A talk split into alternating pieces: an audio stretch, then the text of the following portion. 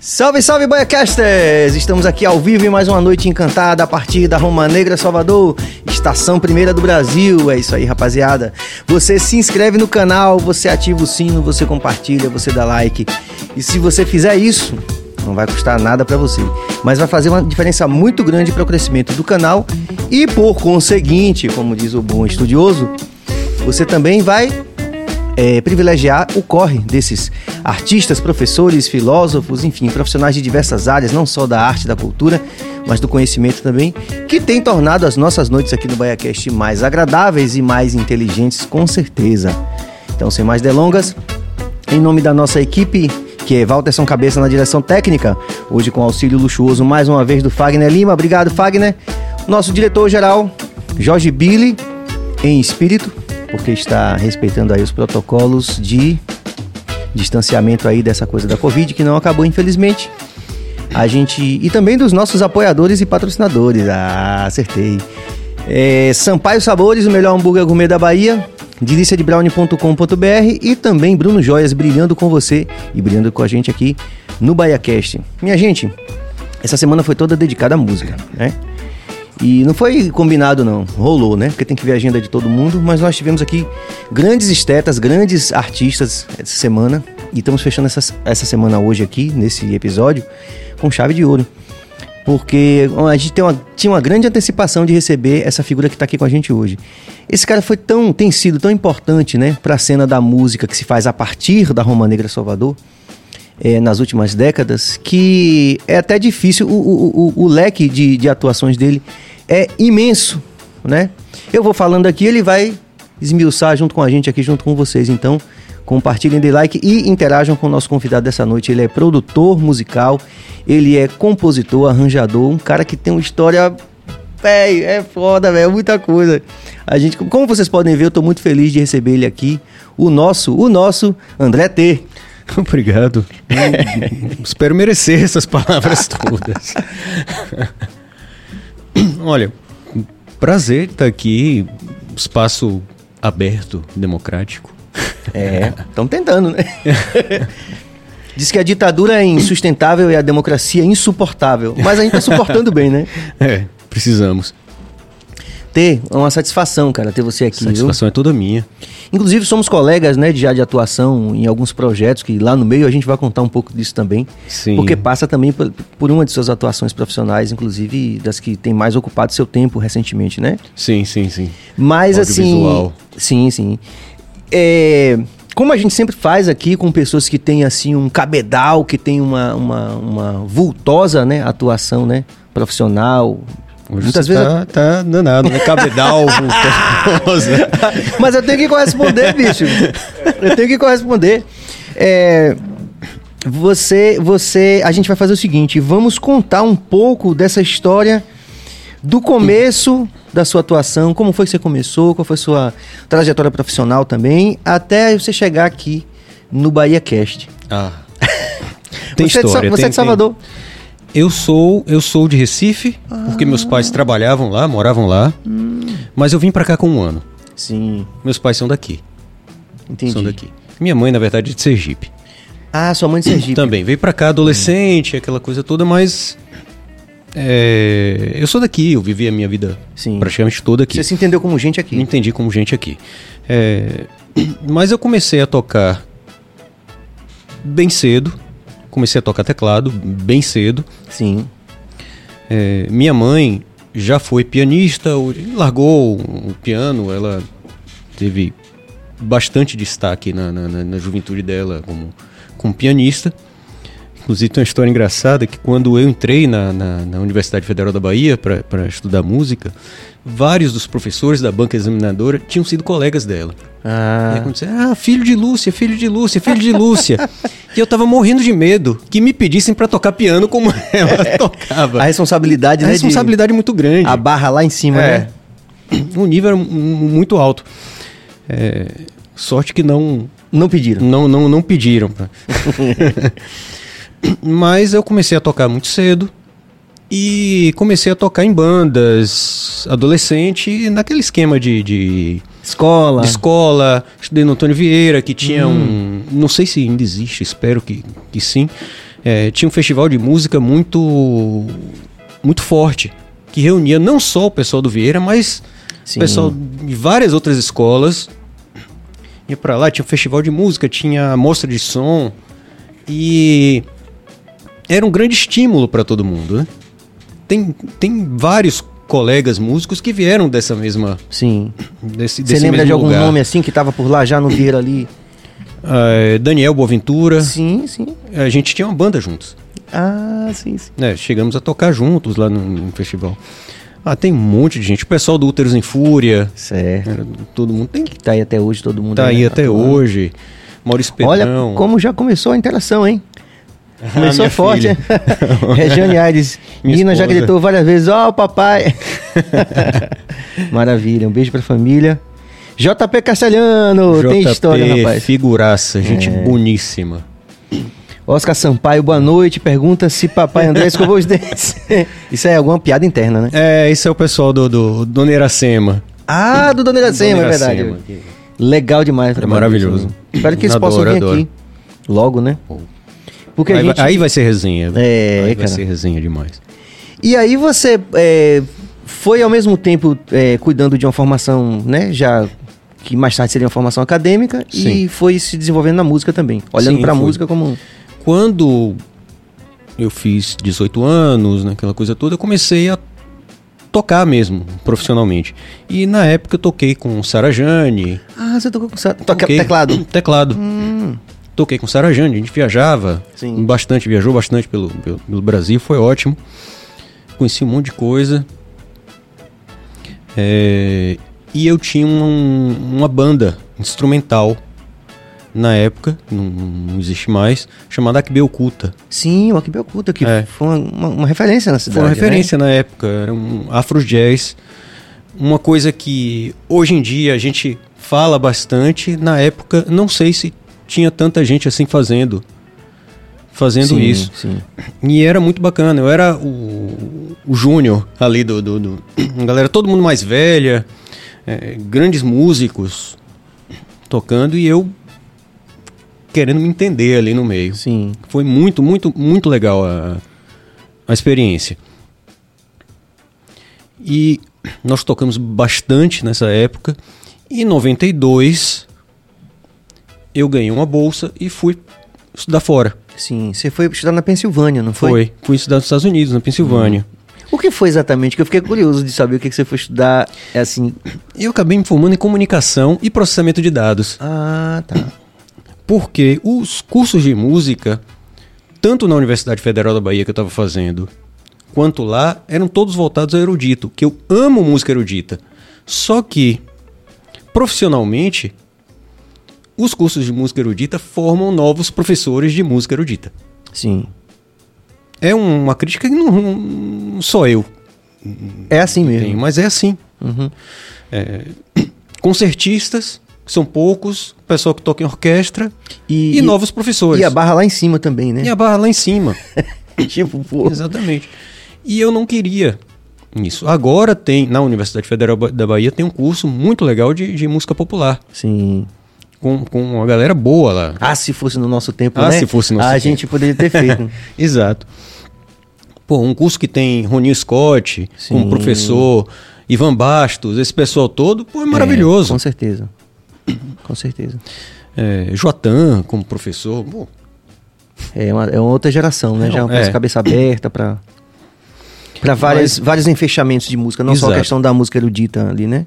Mas é isso de comunicação, mais voltada à produção Sim, de rádio e TV. sim. Foi bem bacana, bem, bem, bem bacana o curso. Você fez o BA todo lá? é, Fiz. É, quatro anos? assim quatro anos. Sim. Quatro anos. Voltei em 96. É, tentei até trabalhar com isso, mas a música foi mais forte. Como sempre, né? Como sempre. É. Minha mãe fica danada da vida porque eu nunca cheguei nem a validar meu diploma aqui no, no Ah, Brasil. É, mas aquela coisa, né? De forma também randômica, tudo que foi vivido ali também, de qualquer forma, tá aí, né?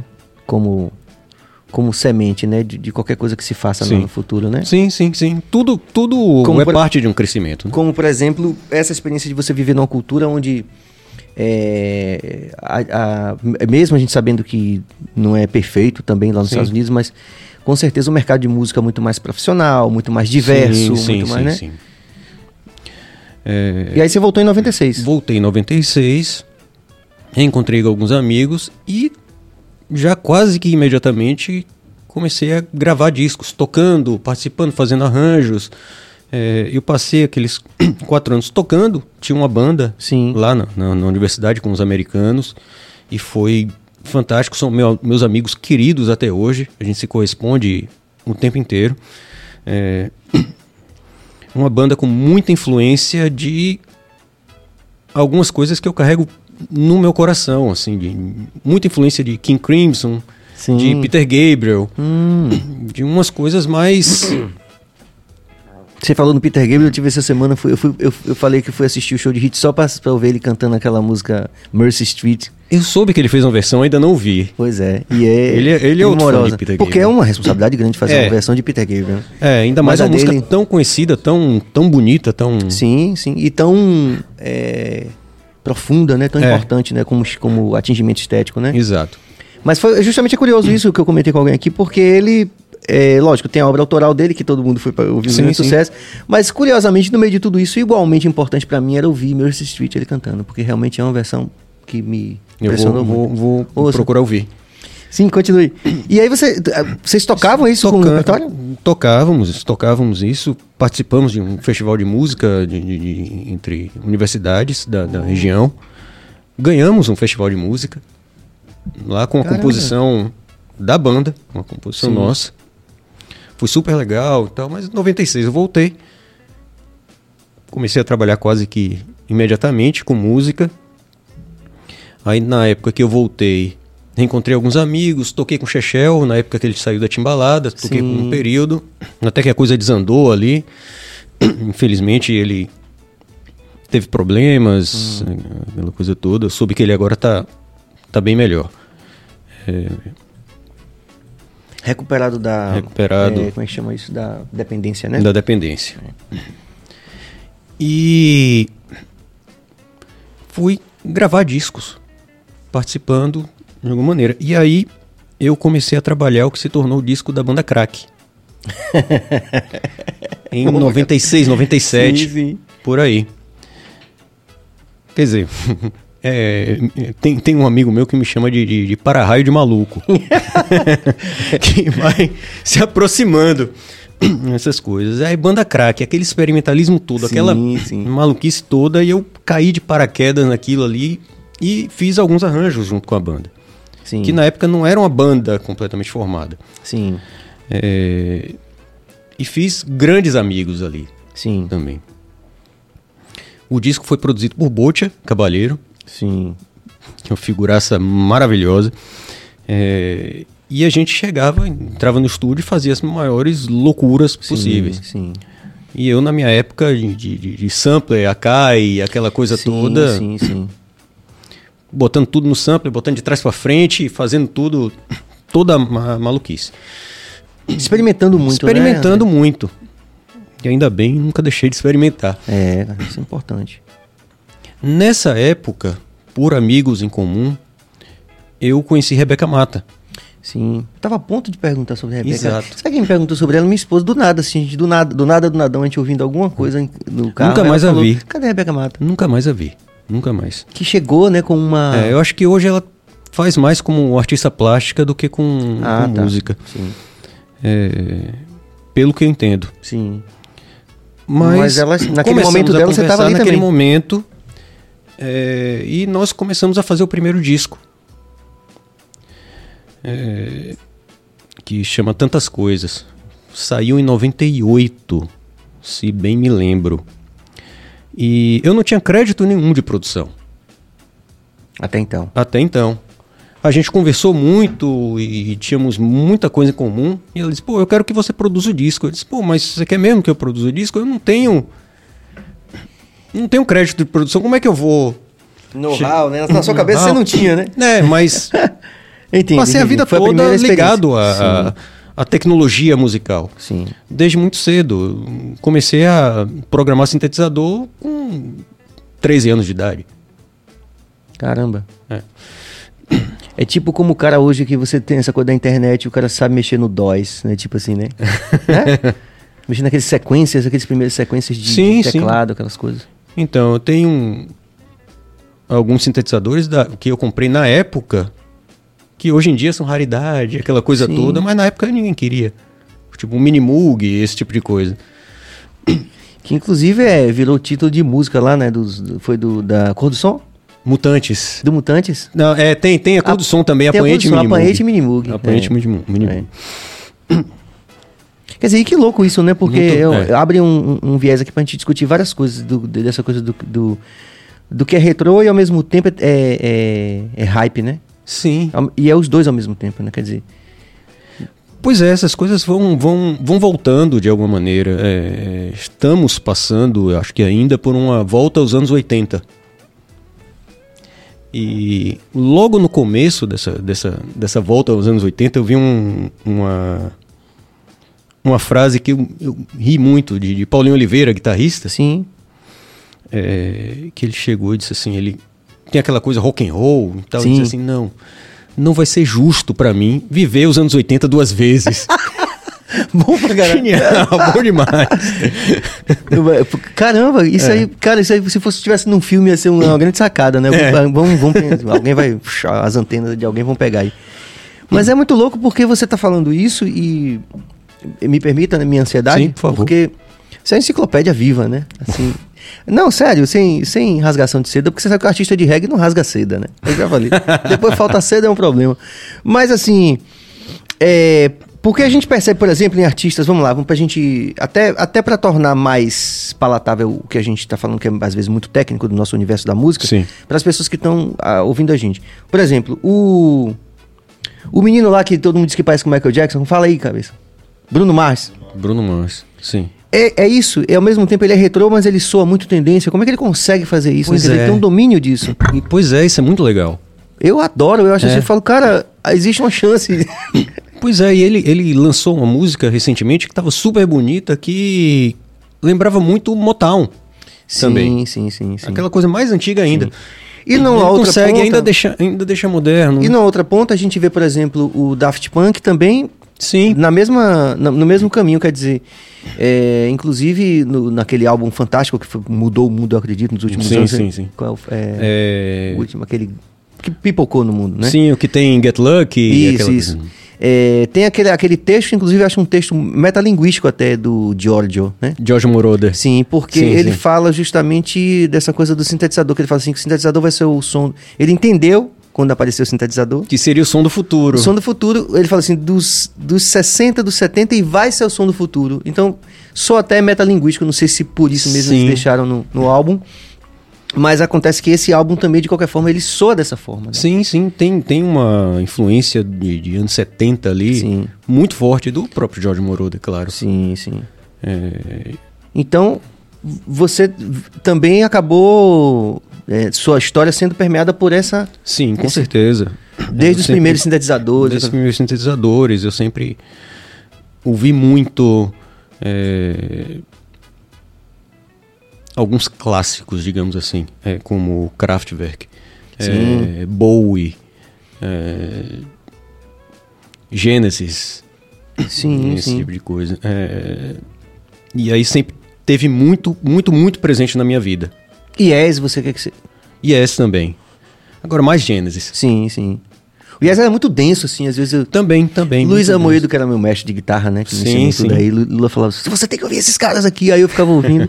aí eu via, tipo assim, que um- era um texto parecendo uma sinopse da música instrumental. Era o, o contexto era que um, os aliens chegavam numa tribo norte-americana e os caras não sabiam o que era aquilo e tal. Aí eu, eu tava começando a tocar guitarra, né? Eu Sim. queria ouvir Santana, ou, ou sei lá, de repente. ou como é o nome dele? Do Guns N' Roses lá, o Slash, enfim. Mas nesse, nesse primeiro momento aí, é uma investigação minha aqui, pessoal, Sim. viu? Eu sei que você vai ser paciente comigo, porque eu tô ansioso pra caramba pra perguntar várias coisas. Nesse momento da Rebeca Mata, você acha que. É, porque ela chegou muito forte é, no Então. mercado e tinha, uma, tinha uma um forte posicionamento também, assim. Exato. é, Rebeca é uma artista muito corajosa. não foi muito muito cedo, não foi muito à frente do tempo? Não sei se foi à frente do tempo, porque o som que a gente estava fazendo à época tinha muito a ver com o que estava acontecendo na Inglaterra. Sim, sim. Mas no Brasil, especialmente na Bahia, era estranho. Sim. Tanto que toda matéria que saía já começava um som inglês, sei lá, vindo da Bahia, a terra do axé, aí sempre vem Sim. aquela comparação que, que Sim. não tem nada a ver. Ou até algo, é, como a gente fala assim, restritivo, né? Que é quando você restringe, quando você adjetiva, você restringe, né? Sim. Parecia muitas vezes que esses artistas que tinham esse olhar no futuro, ou que eram no- contemporâneos com o que estava acontecendo fora, parecia que eles eram sempre jogados, mais intencionalmente ou não, pra, olha, isso aqui é massa, mas é de maluco, é, Pois é é, vamos- alternativo, é alternativo. Vão, se- vão te colocar em alguma, alguma prateleira. prateleira longe do mercado. Longe do mercado. Sim, Mas quando apareceu, ela tem uma figura, ela tem uma, uma presença de palco maravilhosa. É, foi educando a banda para fazer o mesmo. Tinha ajuda de, de Joãozito e, e Marcondes Dourado, aquela Sim, coisa sim. toda, para montar uma estrutura de palco um, que, que Que, que fora do Que mercado do axé é, Fora já era difícil, né? Manter toda aquela difícil, estrutura, né? toda- Realizar tudo aquilo. aquela coisa toda. E foi muito, muito legal, muito importante na época. Tanto que esse primeiro disco de Rebeca, que foi feito com pouquíssimos recursos, com estúdio emprestado, na época de Durval, Sim, Durval. ah, que a gente tem que falar que Durval Lelis é um cara muito bacana, muito, muito generoso. Ele é mesmo. É. E ele emprestou o estúdio na época pra gente pra gente fazer o disco. Ele de vez em quando aparecia, via alguma coisa assim, pô, que legal. Tá, tá. Valeu, mas continue aí. E saía pro corre dele, né? Saía É. pro corre dele. É, que é difícil pra caramba, muita É. coisa, né? E Vocês gravaram lá. gravamos lá, quando ainda era perto do Guatemi, Ah, tá. antes de, dele ir pra Boca do Rio. Sim. Era bem menor. Mas gravamos lá. E foi muito bacana. Quando saiu o disco, a gente começou a fazer show, aquela coisa toda.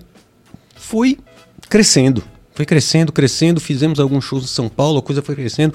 E jornalistas escrevendo, de repente era matéria Folha de São Paulo, Estado de São Paulo, essa coisa toda. Um disco independente Da Bahia. da Bahia e o pessoal falando maravilhas e tal. Pô, que legal. E foi, foi crescendo. Tanto que em 98, 99, ganhou um prêmio, né? O da, da PCA, de revelação. Hum, Revelação que, que Otto tinha ganho um ano antes. Sim, e É um sim. prêmio super, super bacana, super legal. De e isso foi dando né? de prestígio, isso foi dando um, um- um- gás. um gás na coisa toda. Os shows foram ficando bem legais, bem mais. com a estrutura mais, mais legal. Chegamos a fazer um segundo disco que se chama Garotas Boas Vão Pro Céu. Vamos pra caralho tudo. É. O título. Garotas Boas Vão Pro Céu, Garotas Más Vão Pra Vamos Qualquer onde- Lugar. É, pra onde querem, né? Alguma coisa É. assim. É, qualquer lugar. Fizemos esse segundo disco e foi bem legal e tal, mas foi mais ou menos nessa época que eu fui convidado para tocar com o Brau. Sim. Visionário também, cara. Né? Visionário, Total. adoro o Brau. É. Figura maravilhosa. E doido. Completamente doido. É, é, ele montou uma banda nova. Ele tinha acabado de gravar o, segundo disco dele, o Omelette Man, aí precisou de uma banda nova. Algumas poucas pessoas da banda antiga ficaram, como Juninho Costa, Sim. que, que já era amigo meu. E Juninho chegou e me ligou e disse: Olha, ele tá procurando pro tecladista. Você quer dar uma, uma olhada lá? Pô, vamos lá, vamos ver qual é. E acabei ficando, fiquei alguns anos com ele, tocando com ele. Fizemos turnês imensas e aí não dava mais pra conciliar com, com- com o trabalho de Rebeca. Sim. Foi Fazendo o mundo todo. Teve turnê de quase 40 shows em dois meses sem voltar pra casa. Entre Estados Unidos e Europa. Uma loucura, com 16 pessoas no palco. 20 e tantas pessoas viajando. Excesso de bagagem lá, lá no topo. Lá no, no talo. Hoje em dia ninguém pode fazer. É, não pode. tem- não o tem mundo mais, ficou nano, não pode mais, É. não pode mais ter excesso de bagagem, né, Cabas? Tem que pegar um baixo que desmonte, né? E, e- suba com- a gente no avião. Jesus. Eu não nem imagino se hoje em dia ele faz alguma coisa parecida com aquilo. Não é possível. É, mas não dá não, ficou caro Não. mesmo. Os caras tiraram a azeitona do... o- tiraram o filé do avião, tiraram a azeitona, não dá mais não. não mudou muito. Pois é. Quando a gente falava brincando no começo que, que o cara começava a, a viajar de avião, fazer aquela coisa, olha, não, não pegue nada no avião não, porque é muito caro. Era, era uma piada, né, corrente, né? Quando- Mas hoje, hoje se tornou É, verdade. Era, quando tinha assim, um road novo, Wagner, um road novo. Ah, o cara, a primeira vez que ele vai viajar de avião, olha, olha, velho, tudo no avião é caro, não sei o quê. Todo mundo fazia isso, era um, um bullying geral que a gente fazia com a- os mais novos. Exato. E, e era ridículo, porque o cara queria sair do avião pagando aquilo que ele comia no avião. Hoje é verdade. É. É muito louco isso, um mundo muito louco. Filha aí. E aí você ficou alguns anos lá com ele. Fiquei alguns anos, é, até que eu estava querendo que- trabalhar mais com produção. Tinha feito alguns discos, vários, vários discos, o nome estava Sim, sim. tomando um- alguma relevância e querendo trabalhar mais com produção e não estava dando para conciliar. E aí eu saí da banda. Eu conversei com ele e disse: Olha, eu gosto muito de, de tocar com você. Eu cheguei a participar da gravação de um disco, fiz alguns arranjos com ele. É, o disco chama Bahia do Mundo. É, Então, certo assim, né? Exato. E disse, olha, mas para mim não vai dar para continuar. Se eu quero investir nessa carreira de produtor, eu tenho que me dedicar a isso. Completamente. Eu não posso chegar, começar a fazer uma coisa e ter que parar o disco de alguém porque eu vou ter que Fazer turnê. fazer turnê. Que é ótimo fazer turnê e tudo, mas não, não, Não dá mesmo. Não dá. Não dá. não dá. E foi aí que eu mergulhei de vez. E nessa época que eu criei meu próprio estúdio. Eu comecei a perceber que os orçamentos estavam reduzindo. E conseguem reduzir até hoje. É, Quando eu comecei a produzir, fora a coisa do, do estúdio Durval, que foi, que foi emprestado, mas a gente ainda conseguia chegar, montar um orçamento e dizer, olha, vai ter tanto para pagar ao estúdio, Sim. vai ter tanto para pagar os músicos, vai ter isso, vai ter aquilo outro e tal.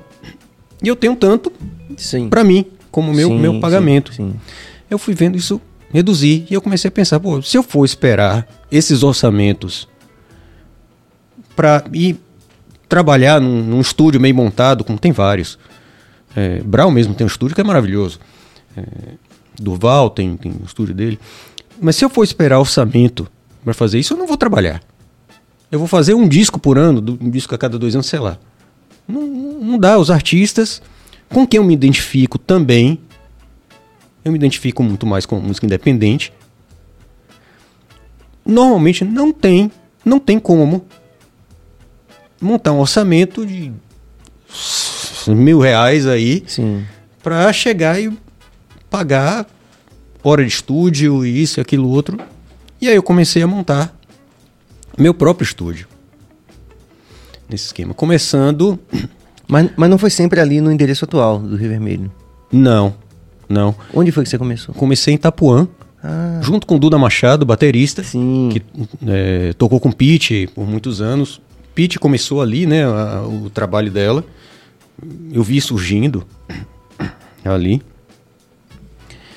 É, e Duda tinha um, um espaço bem grande no- no- na madeireira da família dele, em cima da, da, da madeireira, que ele criou uma sala maravilhosa. Essa sala existe até hoje. E eu tava lá com ele, a gente olhando, coçando a cabeça, e disse assim, pô, vamos fazer uma técnica aqui. e Vamos, vamos ser parceiro aqui nessa história. E Duda é um amigo querido que eu tenho, um irmão que eu tenho até hoje. É, voltou para Salvador, tá morando em Itapuã. Sim, no Principado no de Principado de Itapuã. E lá nós fizemos muitas coisas, inclusive o o primeiro o disco de Nancy Viegas, Nancita. Sim, sim, sim. Fez Nancita e os Grazers lá. Lá em Itapuã. Com esse estúdio que eu comecei a, a- a montar. E eu ainda estava trabalhando com o Brau, aí eu viajava pro exterior, conseguia comprar uns microfones, Sim. voltava, aquela coisa Aquele toda. corre. Aquele corre. Diga aí, calma. Cada microfone um tiro. É. Aquele Neumann, um sonho. Porra, bicho, tem que vender o carro. Não é louco isso, cara? É, você tem que ter vários. É. Mas já era, me diga, já era o áudio digital? Tava na transição? Que ponto? Já era digital. É, primeiro com a DAT, que era Haddad. fita, Sim, fita VHS, né? Uhum. Nós gravamos Tinha também com a Haddad. Foi. Que era um inferno aquele sistema. A, a- a fita descarrilhava, era um- uma zona. Inventaram de botar um gravador de multicanais numa fita VHS que o, o, a- o mecanismo é feito para você só chegar e botar um filme em casa, aperta o play, um- uma hora e meia depois, duas horas e meia depois, duas horas depois você desliga. Agora, quando você vai gravar, você tá o tempo todo correndo para frente, correndo para trás, para, pausa, volta, aquela coisa toda, e o mecanismo não suporta. E era um tal de perder fita, de, de fita descarrilhar, era um. Mas foi por um período curto. Logo depois da DAT veio o quê? Aí foram. Aí os primeiros computadores da Apple realmente poderosos para rodar Sim, áudio. áudio, G3, G4, aquela coisa toda. E todo mundo tinha Custava um carro também. que custava um carro também. Mas na época já foi com eu comprei Sim. um G4, consegui Sim. comprar um G4. na Chegou, época já- tipo, tipo o Zuckerberg de Salvador com um G4. É, com G4. Maravilha. e fazia a gravação com esse com esse com esse computador. Isso foi por volta de 2000, Sim. por aí. Cabas estava lá com Salomão nessa época, não foi, Cabas? Aí com o primeiro, com o Ledit. Foi com o Ledit? Foi isso mesmo. Cakewalk. com o Ledit. Com Edit. Imagina. E usando o G4 nessa época, eu fiz muitos, muitos trabalhos com isso.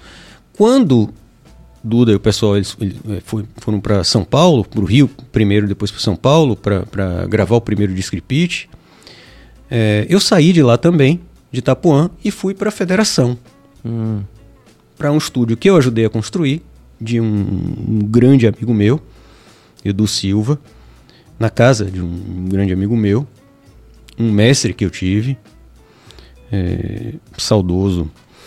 E eu fui para lá, para aquele estúdio que eu tinha ajudado a construir Sim. anos antes. Uhum.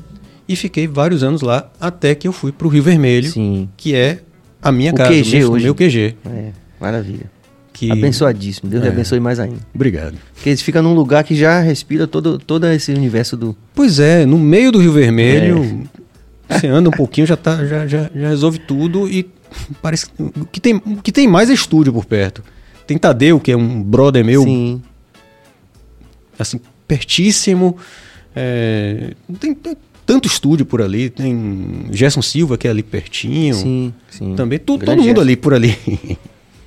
Mas você, mas é que tá. Você, no meio dessa turma toda, você realmente foi é, se consolidando como um produtor é, já, digamos, com um grande know-how, com um grande gabarito dentro do universo do alternativo. Né, a partir dessas experiências.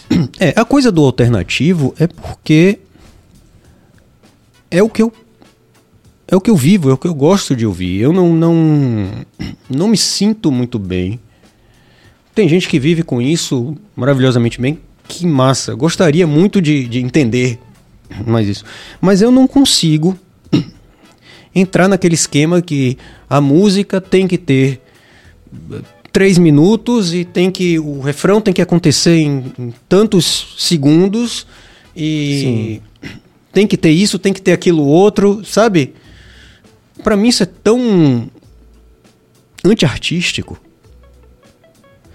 Tá, tem música que não precisa acontecer o refrão logo no começo. Tem música que você precisa respirar um pouco mais até que ele aconteça. E você sabe o que, é eu acho que é curioso nessa discussão, mais uma vez, para poder tra- trazer todo mundo que está vendo a gente para entender como é importante isso para a arte, para a cultura dentro do país, do mundo. Você pega o exemplo do, do Faroeste Caboclo, Sim. que Não sei quantos minutos. 11 minutos e tocou na rádio, tocava, Tocou muito. né? E, E Eduardo e Mônica também, longa Sim, também. Sim. E mais do que isso, o, o Renato Russo, porque tinha né, o dom da palavra, conhecia muito, Sim. né? Ele era, era meu colega de profissão, inclusive. Mas sabia mais, é, guardando as devidas proporções, viu, gente? Pra depois dizer que o Serginho tá se jactando aqui. Mas ele, é, é, ao que tudo indica, ele escrevia para o diretor do gravador e ele dizia o porquê que aquela música tinha que tocar. Então ele discutia a esse nível, né? Discutia estética a esse nível. É, o que é, acho, é, de que de alguma forma o que a gente está fazendo aqui, essa reflexão, é uma reflexão importante para o próprio mercado fonográfico, né? Porque se fosse essa lógica de que não pode ser assim, de que tem que ser assim, Sim. o faroeste caboclo não seria o que é. Inclusive hoje, é, se eu pegar o violão e for sentar com os colegas da minha filha, que tem 19 anos, eles vão cantar faroeste caboclo e não é da época deles. É isso que é muito louco. É interessante isso, Né? né? A letra é, quilométrica. E a galera se orgulha de cantar, inclusive, toda, Fábio. É. Entendeu? Então, assim, é, é algo que a gente precisa estar sempre sinalizando para todo mundo que- do mercado fonográfico que insiste em dizer que a música tem que ser assim, que tem que ser assado, ser assim. que não pode ser profundo, que não pode. que tem que falar, digamos. Eu, eu tô recebendo aqui, por exemplo, é, um- uma bancada do, do trap. Né? Sim. Então os meninos estão vendo aí de numa onda avassaladora, tipo aquela de impacto profundo, aquela que acaba com a Terra, não é uma onda pequena de 3 metros, não Sim, sim. nessa lógica de que não se pode mais falar de nada profundo, porque tem os 15 segundos da, do like, enfim, essa Exato. coisa toda. Então, eu acho que é É relevante. interessante porque esse pessoal do, do trap quebra alguns paradigmas, mas Sim. eles estão completamente voltados também Sim, a essa estética do TikTok, do Sim, sim, de uma coisa sim. imediata. Uma banda, por exemplo, como Pink Floyd, não teria chance nenhuma hoje de aparecer. De chegar e botar uma música que começa com um plim plim plim, um, um efeito, e daqui a 40 segundos o, o cantor chega e diz: Oi, tô aqui. E mais, sei lá quanto tempo depois ele volta a Sim. cantar alguma coisa. sim. Não teria chance nenhuma. Os. Desconfio até que os próprios algoritmos já devem ouvir a música também e perceber essas coisas. É, É um nó pra gente desatar, não é? é um nó Fala- pra fala gente desatar.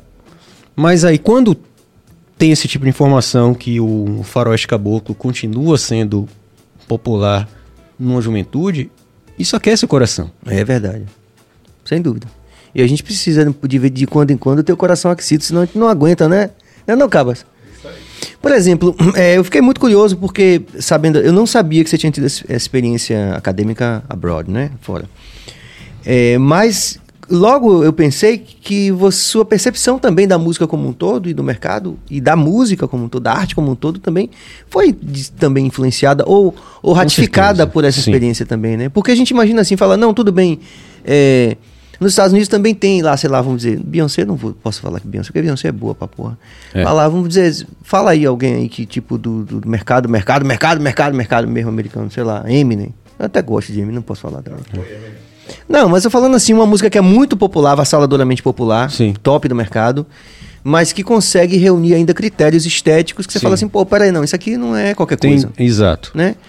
Não sei se a- essa impressão que a gente tem, eu, eu- Não sei se são os gatekeepers lá, ou alguma Pois coisa assim, é, uma tradição que ainda tem uma, espaço um talvez, espaço, uma qualidade.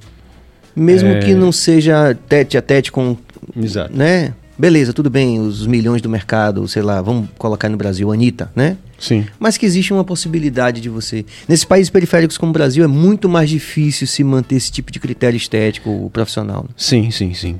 Mas você tá, o quê? 30 anos fazendo isso. Você é resiliente, Bruno. Ou burro. Não, burro você não. é. Não. Você é resiliente. Fala aí.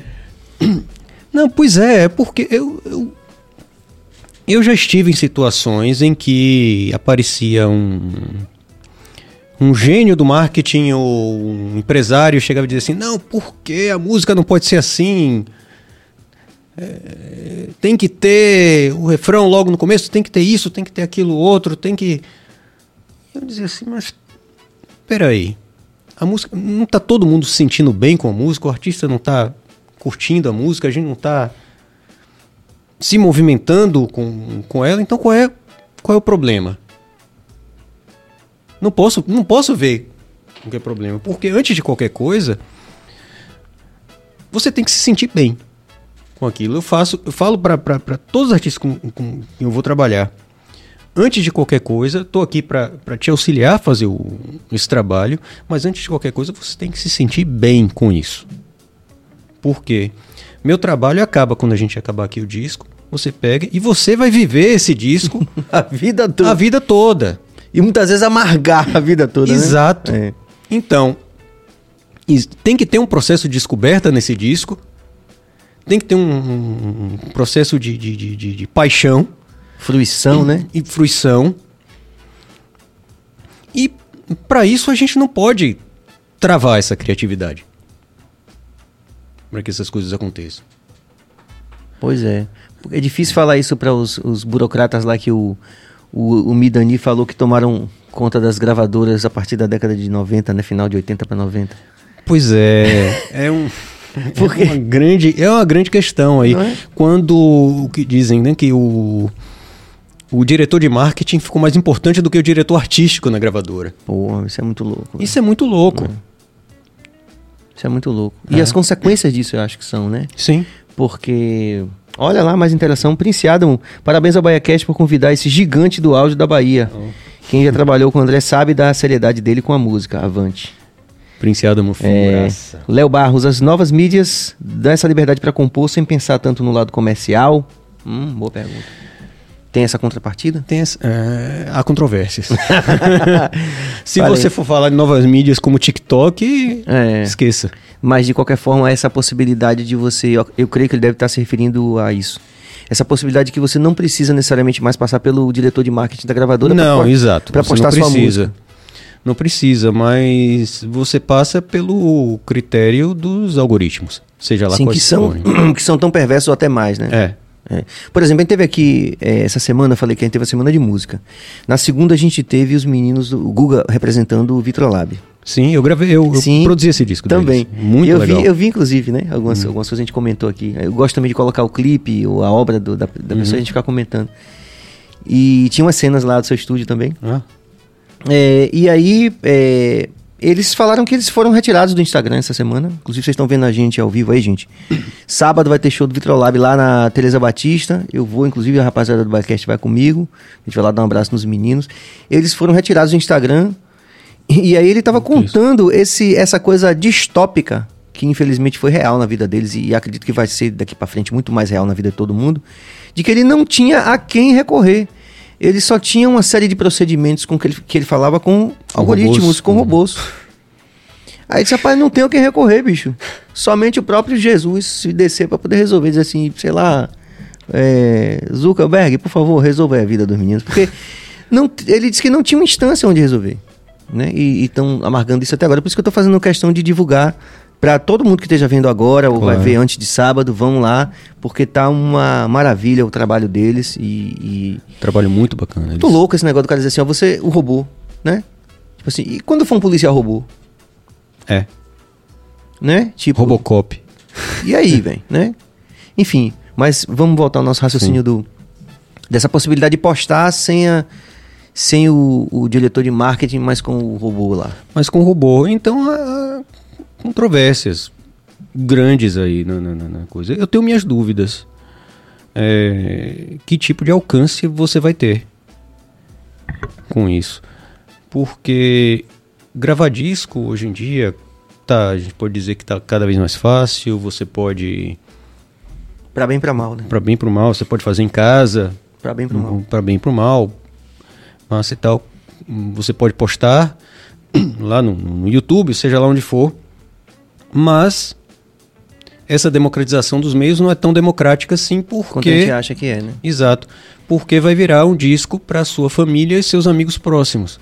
Você não vai conseguir chegar nas pessoas. Você ainda precisa do do, do, do, do impulsionamento do o que era o jabá, né, da, da, da, da rádio. das rádios. Uhum que era caríssimo, pelo menos esse impulsionamento agora é mais barato do que o, o, o jabá das rádios, mas ainda precisa de impulsionamento, você ainda precisa montar um, todo um, uma estrutura para isso.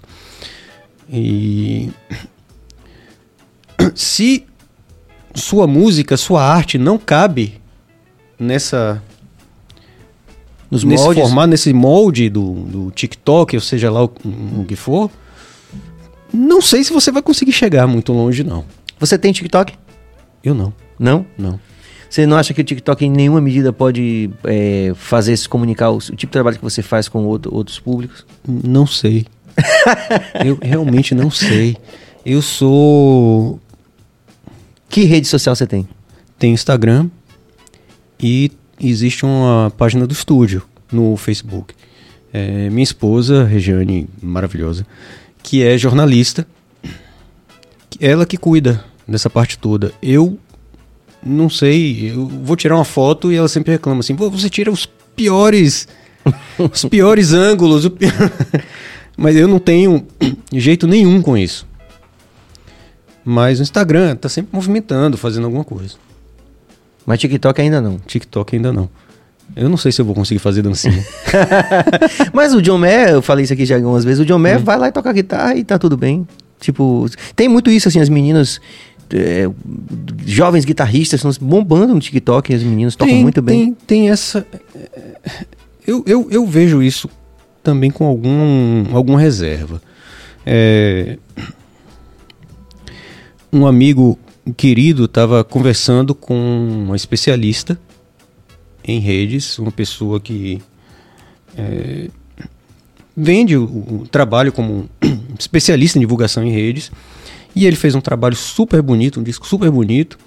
E ela estava dizendo que ele precisava publicar alguma coisa todo dia. Hum. Nem que fosse em casa, é, com violão na mão, Tomando café, tomando café, molhando a planta. molhando a planta, alguma coisa. Ah, não, porque isso movimenta, não sei o disse, Pô, mas o que que isso tem a ver com, com a arte dele? O que é que interessa a todo mundo? O que é que ele tomou um café? Um café da manhã? É... eu, eu, eu não sei, eu, eu tenho 50 anos, eu acho que eu fico é, meio ainda assustado com, com, com essas coisas. É, com esse essa necessidade de, de, de, de- aparecer a todo momento. Ao mesmo tempo, se você não aparecer a todo momento, você não vai aparecer nunca. Minha filha usou ah, o acrônimo hoje NEA, é necessidade exacerbada de aparecer.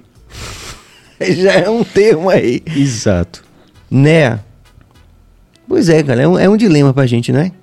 Agora, assim, eu tenho, eu tenho tentado ressignificar isso o tempo todo, assim, Sim. não só comigo, assim, pensando na gente que colocar nossa música, enfim, Sim. mas com os nossos colegas também, né? Porque de qualquer forma, é, a gente percebe aqui no podcast, por exemplo, que a nossa geração ela tem muito menos contato com esse universo do, do- do- da web, né, e do audiovisual digital. E isso, e artistas de grande atingimento estético, né? Mas assim, a dificuldade é que eles já não estão se relacionando. É tipo como se fosse um gap geracional, assim, que deixa. Por exemplo, eu já ouvi aqui de artistas consagrados. Uhum. Quando eu convidei, eu falei, ó, venha participar do meu podcast. Ela falou assim, o que, que porra é podcast? né? Então é um desafio pra Pois gente é. também, né, como profissional de Não, alguma forma. Você exato. não... Eu vejo um podcast como você está fazendo com muito, muitos bons, muito bons olhos. Sim. É, é uma coisa maravilhosa. Já TikTok eu já fico Sim. com um pé ou dois atrás.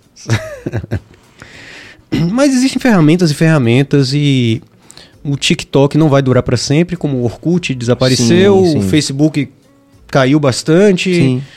É...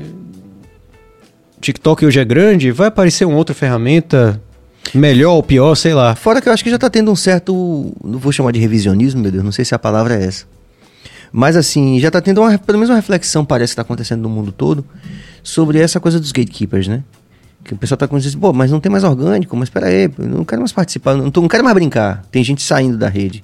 Tem, por exemplo, um livro que eu quase compro essa semana que é 10 razões pelas quais, ou 15 razões pelas quais você deve sair de suas redes sociais agora, nesse momento. De um autor americano. É, e um teórico, não é um cara. Não é loucura, não. Ele é um teórico e ele, ele, ele discorre sobre isso, né? Sobre o porquê disso. Então, talvez daqui a cinco anos não seja tão relevante as redes sociais, porque Sim. talvez a gente esteja maduro como sociedade contemporânea o bastante para Espero que entender que, que não dá pra resolver tudo ali no TikTok, nos 15 segundos da dança, né? É, eu espero que sim. Mas bicho, você sabia que se juntar, ó, você, ó, você, ó, eu vou pensar aqui rápido, você, Edson Gomes, me dá mais uma figurinha carimbada aí, cabeça.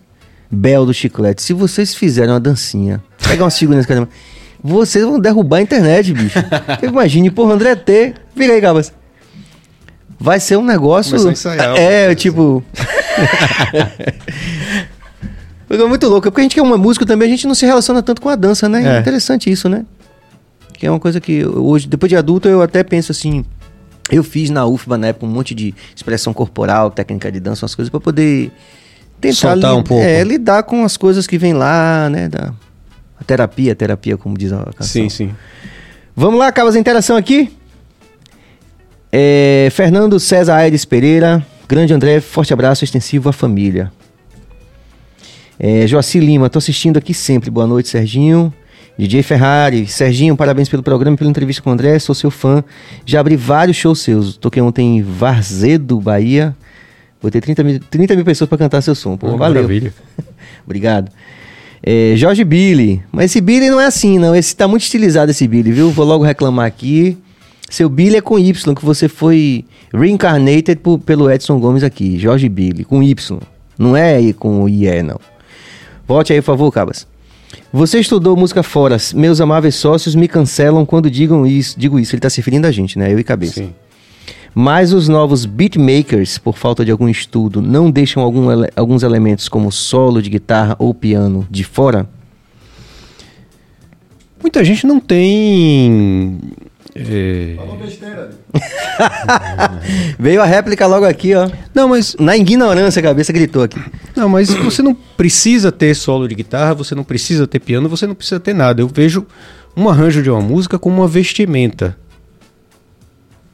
É assim que eu vejo. Você pode chegar a se vestir de várias coisas. Você pode se vestir para uma ocasião, botar um terno. Você pode ir à praia, botar Uma sunga. uma sunga. Você pode ir para o jogo do Bahia e botar o manto sagrado. Eu nunca vi, não, tá? Isso aqui, esse recorte é importante. Eu nunca vi ninguém se referir à camisa do Bahia como manto sagrado. Essa, essa é nova pra mim. pra mim é. Continue, jovem. Sim, e por aí vai. Eu vejo música assim também. Você pode pegar a mesma música e vestir essa música de diversas maneiras. Você pode chegar e botar um quarteto de cordas para tocar, você pode chegar e botar o Olodum para tocar, você pode botar uma banda de rock, uma banda de reggae, você pode fazer só com violão.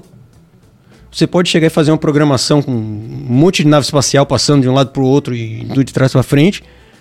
É a mesma música você pode, de acordo com sua história, do, do seu senso estético, você pode gostar mais de uma versão do que de outra.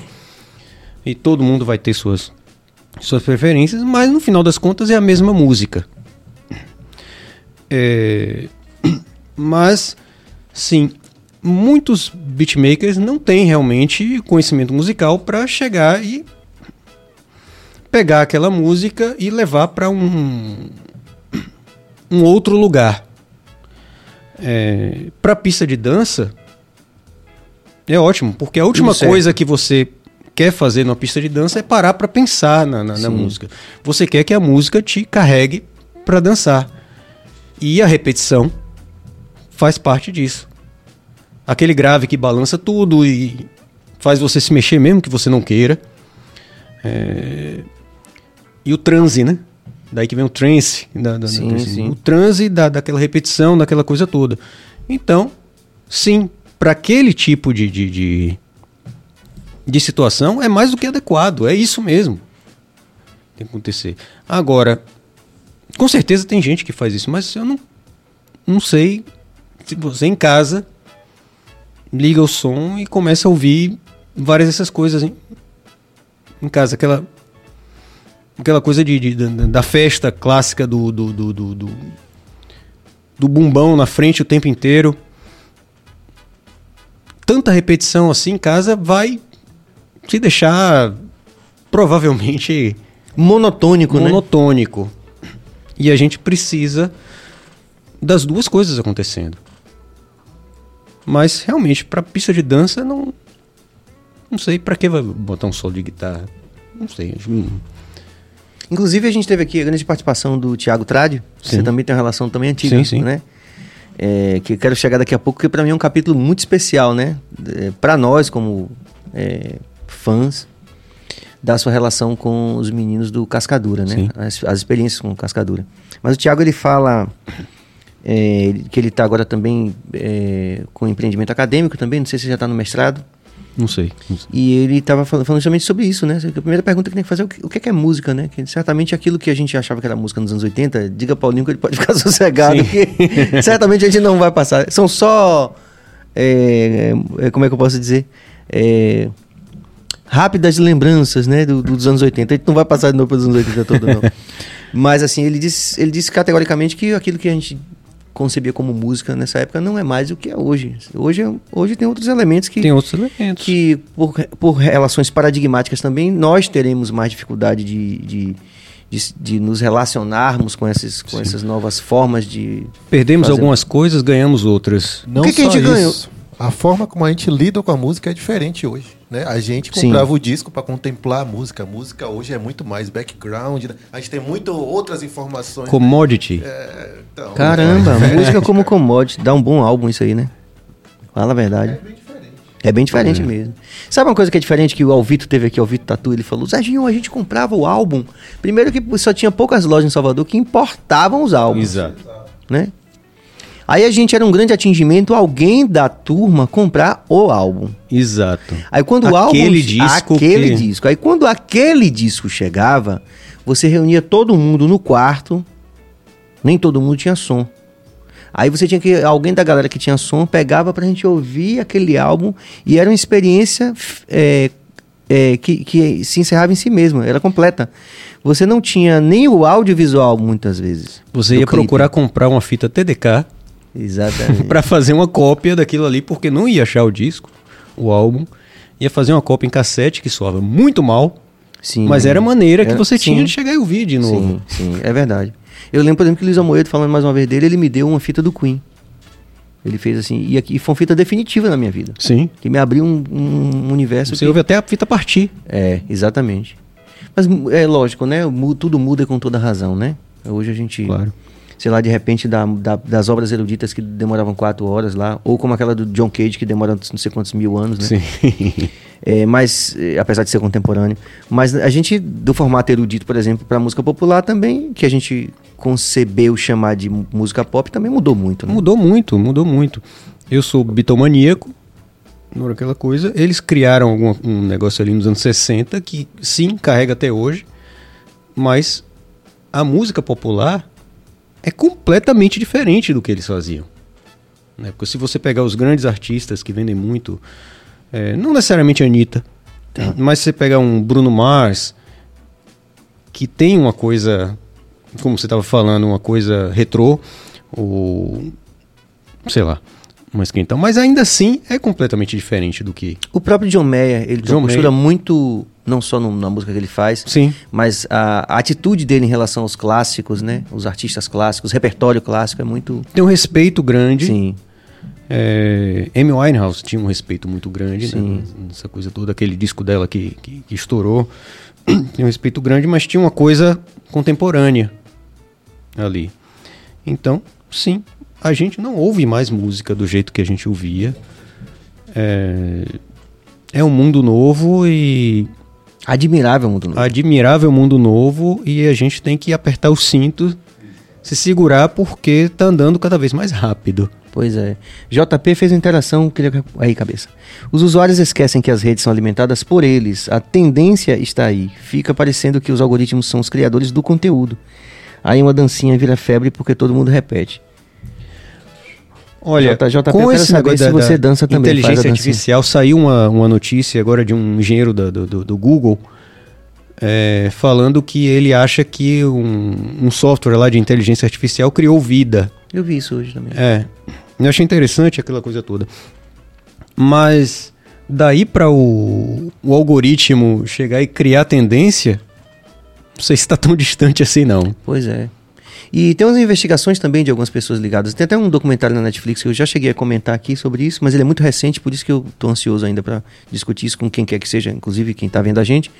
É, é, que ele, ele fala dessa coisa, tipo assim, que, que começou a assustar ele o fato de que 20 jovens, duas dezenas de jovens brancos de classe média americana, é, iam decidir, por exemplo, o que é que cabeça vai ouvir aqui em Salvador. né? Quer dizer, é algo que É muito faz parte isso. daquela reflexão que eu te falei mais cedo, que eu acho que em algum momento vai chegar, né, também, né?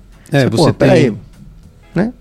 Você tem ah, aquele número de pessoas, tem o Zuckerberg, tem o, O Bezos. cara- o Bezos, tem o cara lá do, do- do- da Google. São dois sócios, se não me engano, os majoritários, esse, aquilo, outro. O poder que essas pessoas concentram é, assustador. Assustador. É assustador. Eu espero que a gente possa fazer essa reflexão. E eu acho que é especialmente grave num país periférico como o nosso, né? Exato. Onde a gente tem assim. E aí, André, eu queria te perguntar isso. Porque o que, que acontece? Cabeça, inclusive, levanta muito isso, porque Cabeça é um grande esteta também, né? Independente da questão do- dele estar ali no audiovisual, de ser um mago do audiovisual, mas um artista que também que tem um reconhecimento né, dentro do segmento dele que é vultoso também. E ele tá sempre falando disso, né? Tipo assim, que. É... Eu até me perdi no que eu a cabeça levantou ali a sobrancelha, eu digo, pô, acabei depois ele vai fazer uma, uma essa. Mas enfim, mas é. Como a gente. Pronto, já lembrei. É, como a gente fazer uma música que passa a comunicar. Veja só. Vamos dizer passa, mas cuja tendência é se comunicar com cada vez menos pessoas, porque você precisa ali de um background de educação formal, de acesso à informação, que cada vez está mais distante da realidade do brasileiro. Nunca foi tão próxima. O pessoal fala assim: ah, a escola, a escola pública no Brasil chegou ao auge no ano de 1960, quando apenas 40% da população brasileira em idade escolar estava estudando na escola pública. Ou seja, não era tão pública assim. E o que aconteceu daquele período, do, do do mil- ano de 1960 para cá, foi que ela se tornou mais democrática nos números, mas a qualidade decaiu. Não caiu, sim. Isso significa que a gente tem é, uma tendência, vamos chamar de tendência por falta de outra, outra palavra, de que muito menos pessoas se conectem com esses universos mais profundos. Passou de superficial já, é já é difícil. E isso coloca muitos artistas do, do assim chamado alternativo, artistas de uma discussão mais profunda, de uma discussão estética mais profunda, cada vez ou tende a ficar cada vez mais à margem do mercado porque você não encontra um público Olha, que possa responder aqueles easter eggs, por exemplo. Sim. É, eu tive uma surpresa muito, muito, muito bonita, muito agradável, alguns anos atrás, quando eu produzi um disco é, que eu gostei muito de, de fazer, de um grupo de rap chamado Opanigé. É, adoro eles, figuras fantásticas. E todas as músicas são muito engajadas, as mensagens todas, tudo isso. E todas as músicas viram até um- uma brincadeira que a gente tinha. Todas as músicas tinham que ter participação de alguém.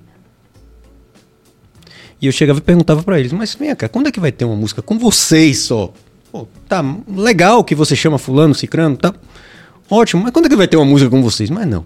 Toda a música tinha que ter fulaninho, cicraninho e tal. E nós recebemos vários MCs para fazer participação. É, muito legais. Uma coisa que eu percebi que todos eles traziam muita informação do mundo inteiro. Algumas pessoas que foram participar, você via que não tiveram tanto acesso à educação formal como nós tivemos. É, não foram na universidade, não, não tem tantos recursos quanto, quanto nós temos. Mas ainda assim, eles chegavam, ouviam o som e diziam assim: pô, que legal! É, você conhece? Aí falava o nome de um artista que eu não tinha ideia. Ou não. Entra aí no YouTube, procura aí. Aí eu procurava, aí era um rapper da República Tcheca, sei lá, algum lugar assim completamente im- Sim, improvável. Com um som maluco, uma coisa que chamava atenção, uma coisa que, que, que sabe? Aquecia o coração. aquecia o coração. Eu dizia, pô, que legal. Eu gostava tanto da música, eu me arrependi de não ter anotado alguns desses, desses nomes, mas o que aquecia mais ainda o coração é que essas pessoas estavam procurando o diferente, o que fugia Sim. do que é modelo. apresentado a eles Uhum. o tempo inteiro. Apresentado a todos nós, na verdade. Mas só que como nós temos mais recursos, mais acessos, temos Um filtro mais. um filtro, uma, uma, uma gama, uma possibilidade maior de receber esse- esses- essas informações. Mas mesmo assim eles estavam ligados e procurando e passando para as outras pessoas nas suas comunidades. Fiquei tão feliz com isso. É, foi um- uma experiência que me enriqueceu muito. Assim, eles falam assim, não, mas pô, mas isso aqui, olha esse som. Era um negócio completamente doido. Assim, mas pô, isso aqui não tem nada a ver com o mercadão aí. Sim. E o cara tá, Tá rolando, feliz da né? vida, tá rolando e o, o cara procurou e tá mostrando pros mais novos. Pô, que legal. Então, existe sim um movimento aí. Vai chamar de mercado de nicho, sei lá, alguma coisa, mas só que a gente só precisa entender como espalhar isso um pouquinho mais.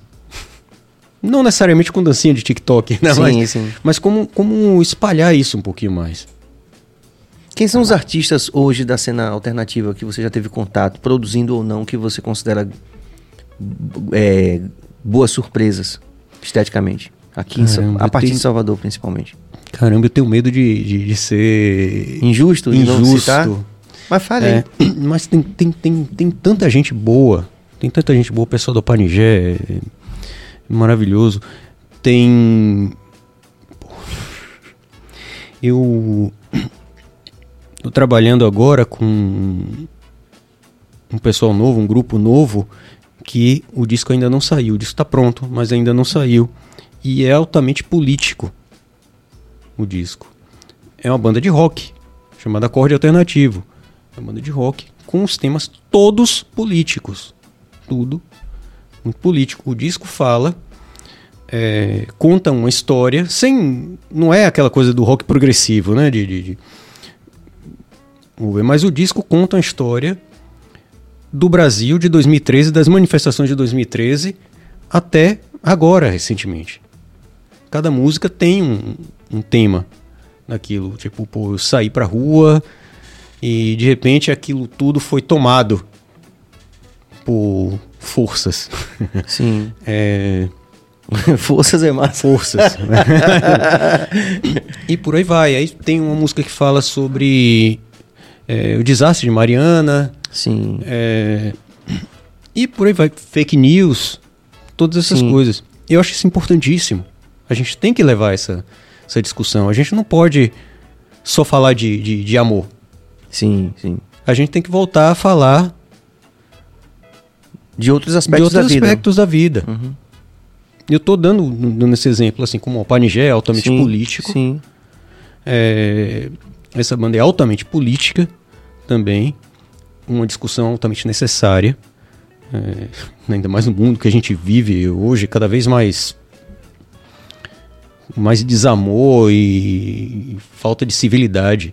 É, mas é importantíssimo que isso aconteça.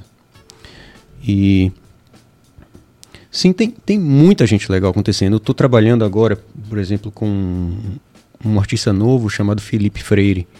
É, a primeira música que a gente fez ainda não foi lançada, está pronta. É pop. É pop. Já é um em, outras, em outra coisa. Mas é surpreendente porque ele não tem amarras também. É muito legal, muito legal trabalhar com ele, porque de repente a gente chega assim, ah, vamos fazer um, um coro do Queen aqui, vamos! Isso! Aí daqui a pouco é um beat e depois vira qualquer outra coisa. Sim. Eu preciso disso na minha vida, sabe? Eu preciso desse, desse, desse movimento, Essa busca, né? essa busca. A última coisa que eu quero é acordar de manhã e me arrastar da cama para ir pro estúdio para trabalhar com aquilo que sempre foi um norte na minha vida. Com música e chegar e me arrastar pro estúdio para dizer, pô, o que é que tem pra fazer hoje? Já tem mais do mesmo. Não dá. Eu escolhi essa essa essa essa carreira por conta desse, dessa descoberta de estar todo dia com alguma coisa diferente. Eu amo, eu amo o que eu faço. E eu não consigo fazer a mesma coisa o tempo inteiro. Deus lhe abençoe, ele, ele conserve assim lealmente. Teresita Emery, parabéns, André. Vamos lá, Cabas. Mas, então, Duda Espínola, grande André. Algum artista que você gostaria muito de ter produzido e ainda não produziu? Abraço. Posso voar alto? Pode. Mutantes. Mas era Arnaldo, jogo. Sérgio, Sim, mas sim, é, sim, já é outra. É. É, agora me, me fala outra coisa.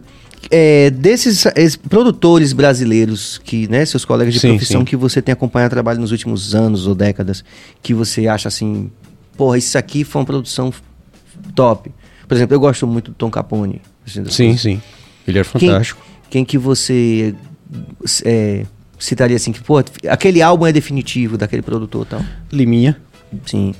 Liminha sempre. apesar de ter uma relação com o mercado Sim, né, muito, forte. Sim. Mas Liminha produziu aqueles discos Titãs dos anos 80 Sim, que sim, são. sim, Sim. viraram tudo na É. cabeça de todo mundo. né?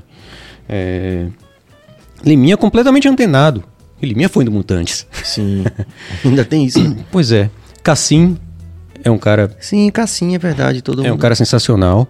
é, muito, muito, muito bom. É, Rafael, Sim, sim. gosto muito dele. Já trabalhei com ele. É, e deixa eu puxar um pouquinho a sardinha pra cá. Tem Solovera, Tadeu. Sim, sim. Os caras são massa. Adoro. Solovera é um louco. Aí Tadeu também. Adoro, adoro trabalhar com E ele. respondendo ao Duda, um artista que você gostaria de ter produzido e não produziu ainda. Aqui, da Bahia, sei lá. Aqui da Bahia. Ou de alguém do. do- Porque também você já, já foi num universo tão é, grande, né? De, de grandes estetas e grandes atingimentos, né? Por exemplo, o. Cascadura, por exemplo. Sim. É algo que. Sabe um que eu gostaria de ter produzido? Lazo. Lazo. Aquele vozeirão todo, aquela coisa toda, adoro. É, ele teve aqui com a gente também, é um querido, né? Solovera produziu um disco dele super bonito. Sim, super bonito. sim. Recente? Já tem alguns anos. Hum. Uma parte, uma parte do, do- do- da gravação foi feita lá no meu estúdio. O Solovera usou o meu, Sim. meu estúdio por, por um- uma parte dessa, dessa gravação. Super bonito o disco. André Dias Dias. É, André é um gênio. A maneira que ele enxerga a música é pra lá de especial. André é um cara maravilhoso. É um compositor que. É, ele vem com, com- com soluções harmônico-melódicas que você diz assim, sabe, te tiram de tempo. Você diz assim, ah, eu acho que eu sei pra onde vai essa música. Daqui a pouco ele tira seu chão e você diz assim, rapaz. Como é que eu não pensei nisso antes? Não, eu não poderia ter pensado nisso aí. Isso aí tá dentro da loucura da cabeça dele. É. e é isso que eu acho que é o mais legal, né? É. Quando a gente atinge uma maturidade, a gente saber assim que você convidar um produtor porque você sabe que ele vai ter soluções que você jamais chegaria, né? Ou um músico que você que, da mesma forma. É um né? trabalho, é um, um bate-bola aí, né? E eu, inclusive, com a maturidade, tenho é, desejado fazer isso bem mais, né? Porque eu vi talvez um período do início da carreira que a gente meio que quer se definir, inclusive, inclusive Sim. assim como identidade, né? Como identificação. Aí você fica meio, não, só acompanha a gente aqui, só a cabeça pode tocar o baixo, aquela coisa.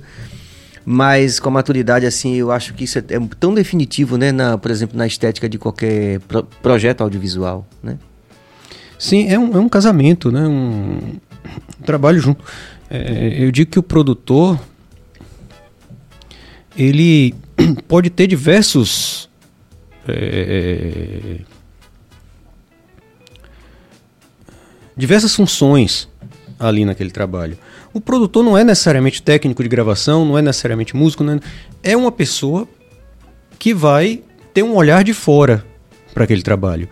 Então, por exemplo, se você vai produzir uma banda de, de, de hardcore, você não vai ficar burilando demais, você quer uma energia que traz ali. Então vai botar o pessoal no estúdio, toca aí, pô, mas ainda não tá batendo. Agora bateu, massa. É, se você olha superficialmente, pode dizer que, é um, que o produtor não está fazendo muita coisa. Mas tá. Num outro extremo, se você vai produzir, digamos, uma diva pop, muitas vezes os produtores são mais importantes musicalmente do que Sim, sim. a própria diva pop. Porque o produtor compõe a O Liminha, música. inclusive, é um exemplo disso, né? O Liminha é um exemplo Liminha disso. também fez isso.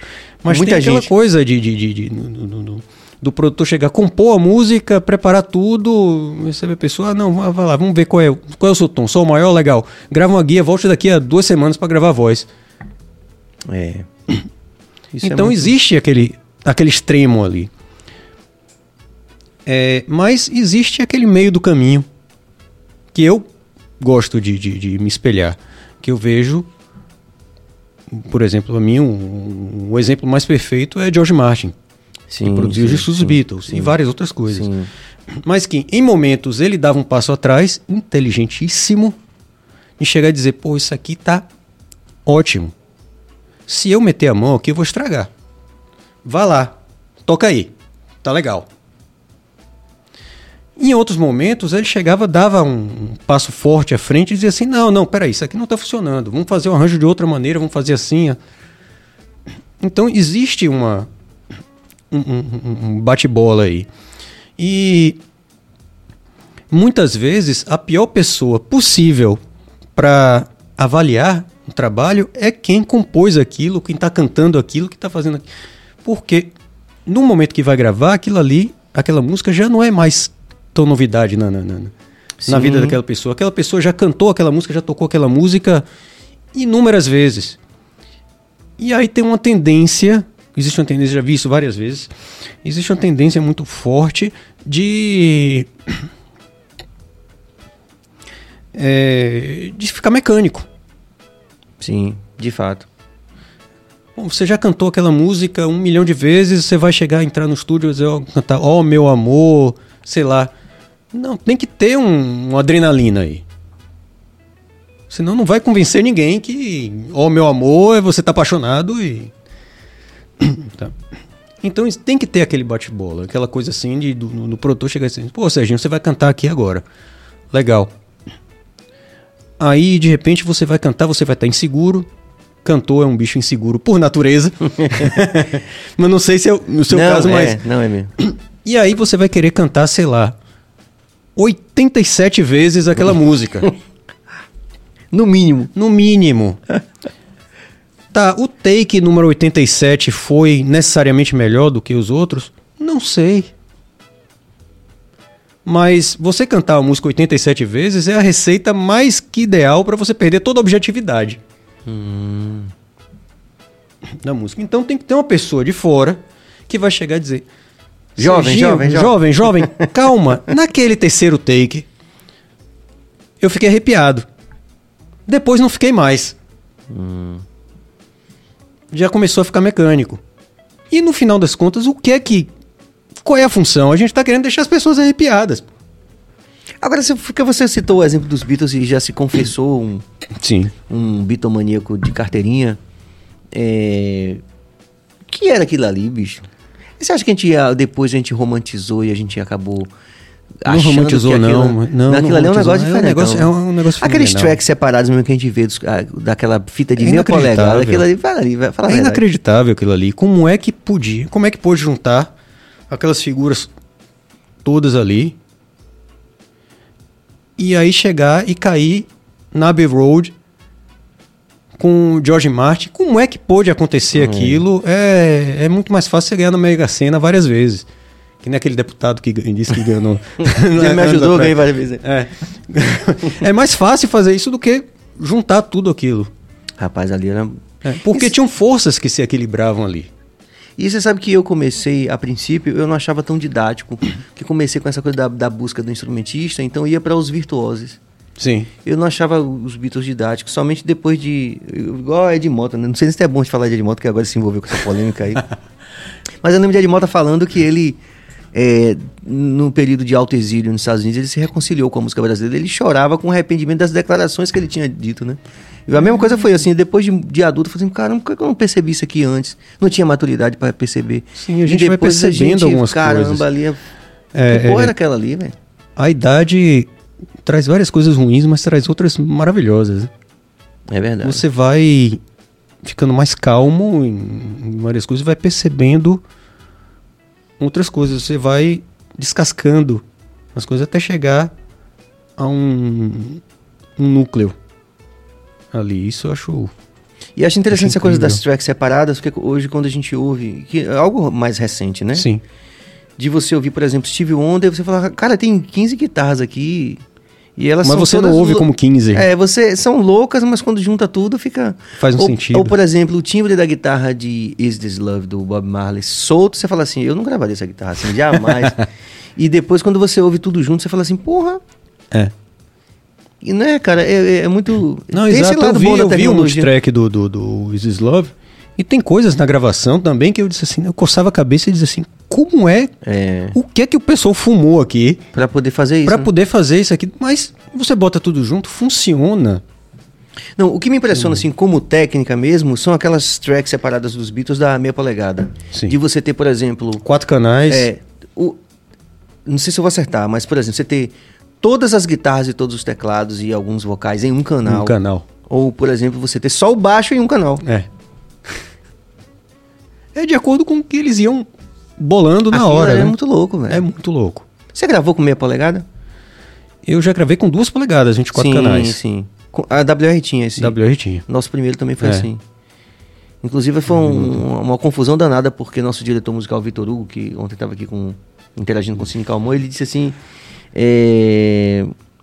Olha lá, o Diego Aprígio está dizendo: música sem adrenalina é fake. Concordo. Podemos discutir fake hoje num, num âmbito bem amplo, né? Jorge Billy, quais as chances dos Beatles hoje em dia se você fosse chamado para gravar o Sgt. Peppers? O que você mudaria? Mudaria o quê, pelo amor de já? Eu já fiquei chateado, quer dizer, é, é- é ótimo que eles tenham feito isso, mas eu já fiquei chateado que eles fizeram uma nova mixagem. Sim, você ficou, assim, ficou foi meio... assim, tipo, como é que mexe naquilo ali? Eles aprovaram aquilo ali em 1967. Não era pra mexer mais, Não né? era pra mexer mais, sabe? Não sacralizou, não? Você não acha que a gente sacralizou um pouco isso? Talvez, mas... Foda-se. sabe? Foda-se, mas... pô, mas aquilo ali é um...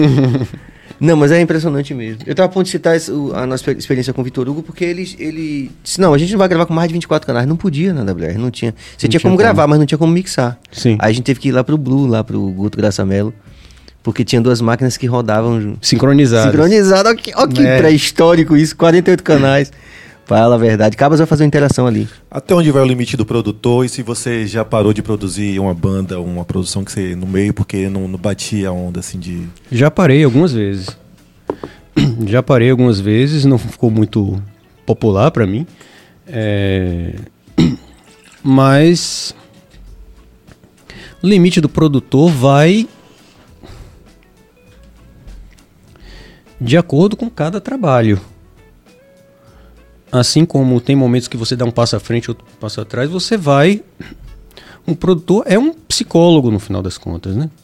Da, da- da- da coisa toda. A maior parte do, do- do trabalho que a E gente um faz é psicólogo psicologia. especializado, porque só tem doido, só entra doido Só- no só entra doido. E especialmente você que tem esse É. para-raio de... Para-raio de maluco. Então você é um bom psicólogo. É, é, eu, bem, eu tô trabalhando até hoje, né? Mas cansa.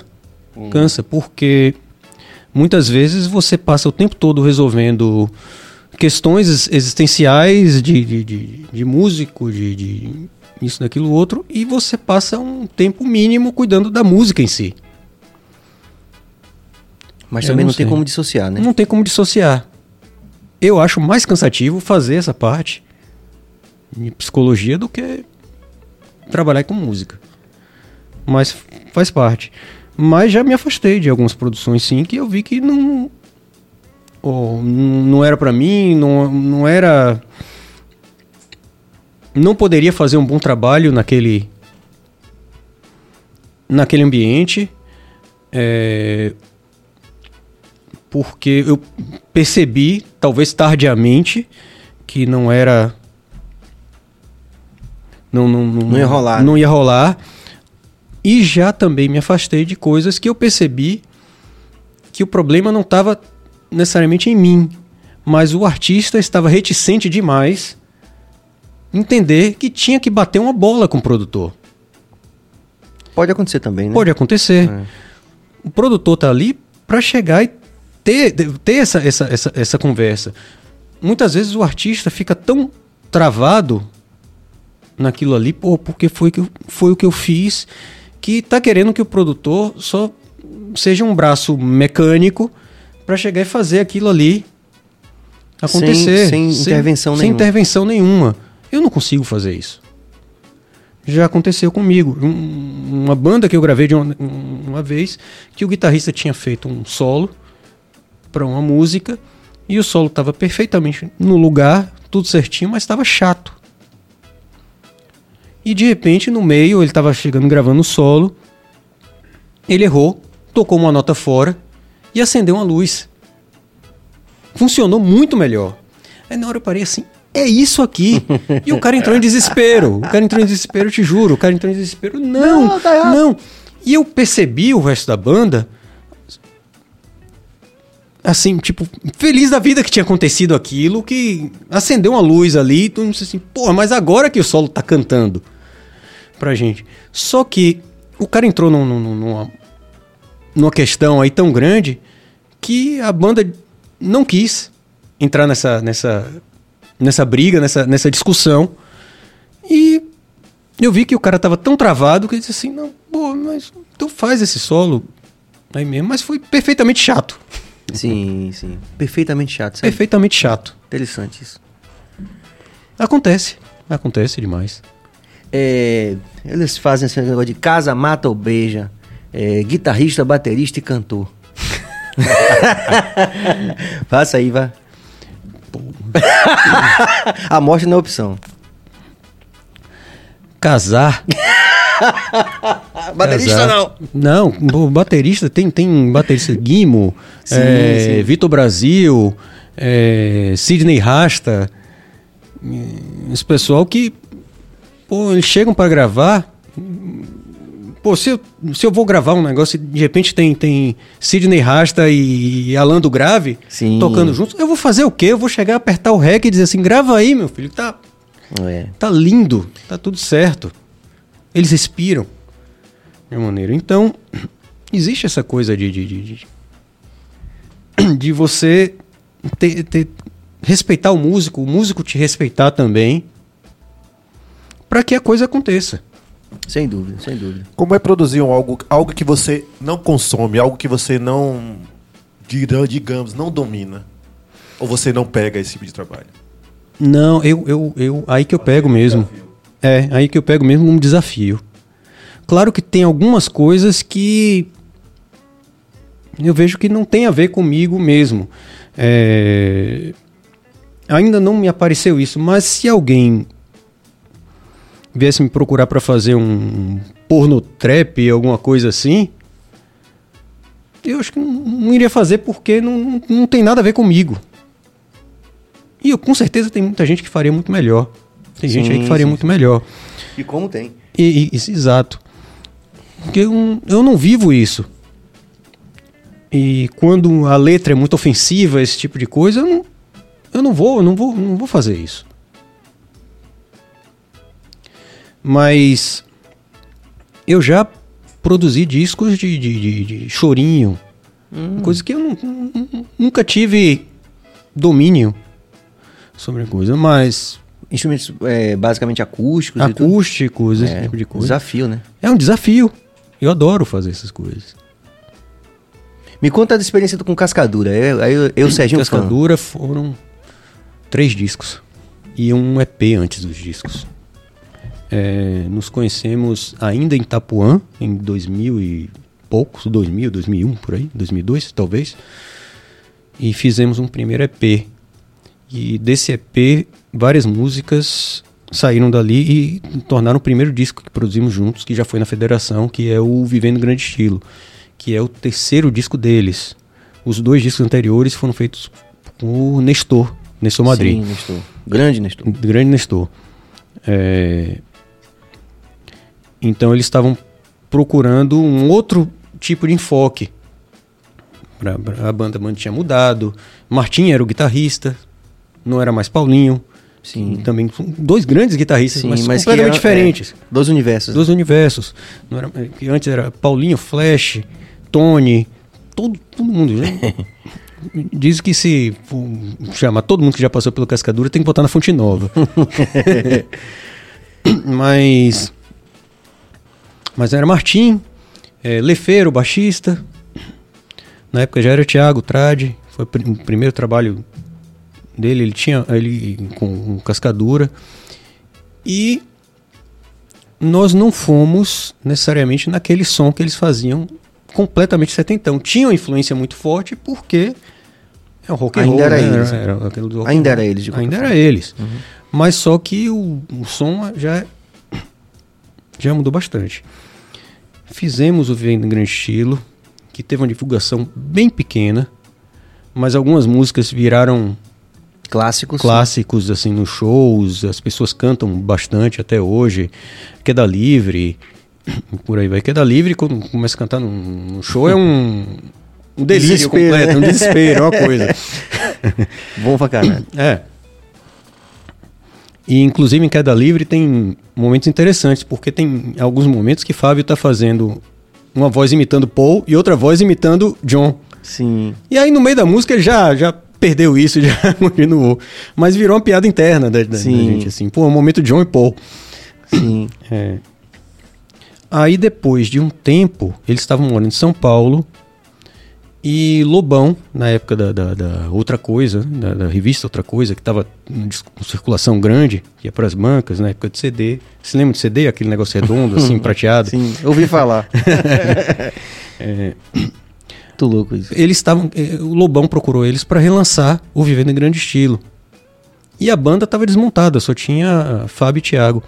Aí Fábio me ligou, pô, o Lobão tá querendo relançar o Vivendo em Grande Estilo. Eu disse, pô, pra, pra que relançar o Vivendo em Grande Estilo? Não tem um monte de composição nova, ele já tinha me mostrado algumas coisas. Vamos, vamos fazer outro disco. Ah, mas não tem banda e tal. Pô, Jô tá aí. Jô Estrada, guitarrista. Tá aí, um Sim, guitarrista que eu sim. caso. Sim. É um parceirão meu. Guitarrista brilhante, é um negócio assim, inacreditável o jeito que ele toca. E arranjador maravilhoso. Pô, Jô tá aí, vamos, vamos juntar, vamos fazer. Então, só teve uma música que tinha sido tocada, digamos assim, por, por banda. O resto das músicas era só Fábio tocando violão. A gente sentava na casa de Jô, tomando café, e aí Fábio pegava o violão, começava a tocar, não sei o quê. Ah, Tem essa música, tem essa música, tem essa música. Tem várias outras músicas que não entraram, que são ótimas e tal, mas Sim. não funcionavam num No contexto num maior ali. Uhum. contexto maior ali daquele disco. Então nós escolhemos algumas músicas e aí quando fomos gravar, montamos a bateria. É, chegamos num som que, que, que gostamos lá e sentamos lá no estúdio e assim, não, Fábio, como era aquela música mesmo que você cantou, ele pegava o violão, começava a tocar, ah, essa música e tal. Não tinha arranjo, não tinha absolutamente nada. Aí a gente começava a fazer um brainstorm junto ali. Aí João falava, não, podia acontecer isso, podia acontecer aquilo outro, podia isso. Tal. Daqui a pouco chegava, não, Thiago, vamos lá, vai lá gravar a bateria. Mas, mas como é que é a forma? Não sei, a gente vai descobrir agora. Então tem várias coisas que aconteceram nesse disco, que se tornou Bulgari, que foram, Históricas, né? foram Fantásticas. aconteceram. Assim, na hora. De, sei lá, Thiago tá gravando um negócio, não saber se vai mesmo pro refrão ou se vai pra uma outra parte da música e. Ah, vou, ah, vai pra outra parte, sabe? Mas só que a gente deixou ali porque criava um, um clima, Uma atmosfera. uma atmosfera, uma. uma tensão, uma coisa tudo. E o disco foi super rápido, a gente gravou e mixou em um mês. Incrível. Mas um pouco foi. E se não me engano, foi o disco que mais andou no, no, no Cascadura. Sim, foi um momento talvez de, né? É. As composições são bem legais, bem, bem bonitas. E foi muito natural do jeito que, que a gente começou a gravar no tipo começo de janeiro, alguma coisa assim. Eu me lembro que 2 de fevereiro já estava acabando as, as mixagens. Caramba, muito É. rápido mesmo. Foi, foi muito rápido. E Olha, isso é que é louco Eu acho que também, isso né? transparece no final das contas. Deve ser, porque eu acabo de me lembrar daquele exemplo que também é clássico né, no mercado fonográfico mundial dos Gees, né? Que eles já tinham já uma carreira e tal, e aí alguém liga pra eles e diz, olha, eu preciso de uma música pra um filme aí. É. E aí eles fazem aquelas quatro canções. E pra- aí Numa tarde. Numa tarde eles fazem quatro canções. e todas pra- elas Todas É. explodiram, mudaram a vida dos caras. Quer dizer, é impressionante. Tem uma coisa aí da urgência que é absolutamente necessária. Eu já passei, eu já fiz discos assim, bem rápidos e já fiz discos que demoraram bastante. E sim, demorar bastante, sim, te dá tempo de, de, de de procurar soluções, sim, mas ao mesmo tempo você vai perdendo a objetividade e vai requentando a coisa. Tem o caso clássico lá do, do, do Axel Rose, né? Que fez um disco com Guns N' Roses que demorou mais de 10 anos pra sair. Gastou Use quantos- Your Illusion? Não, foi depois disso. Eu não, não, não, não, não lembro o nome do, do, do disco. Acho que eu nem ouvi o disco. Mas demorou mais de 10 anos, gastou não sei quantos milhões de dólares para fazer o disco. A versão que saiu, realmente, é melhor do que a primeira versão? A gente nunca vai saber.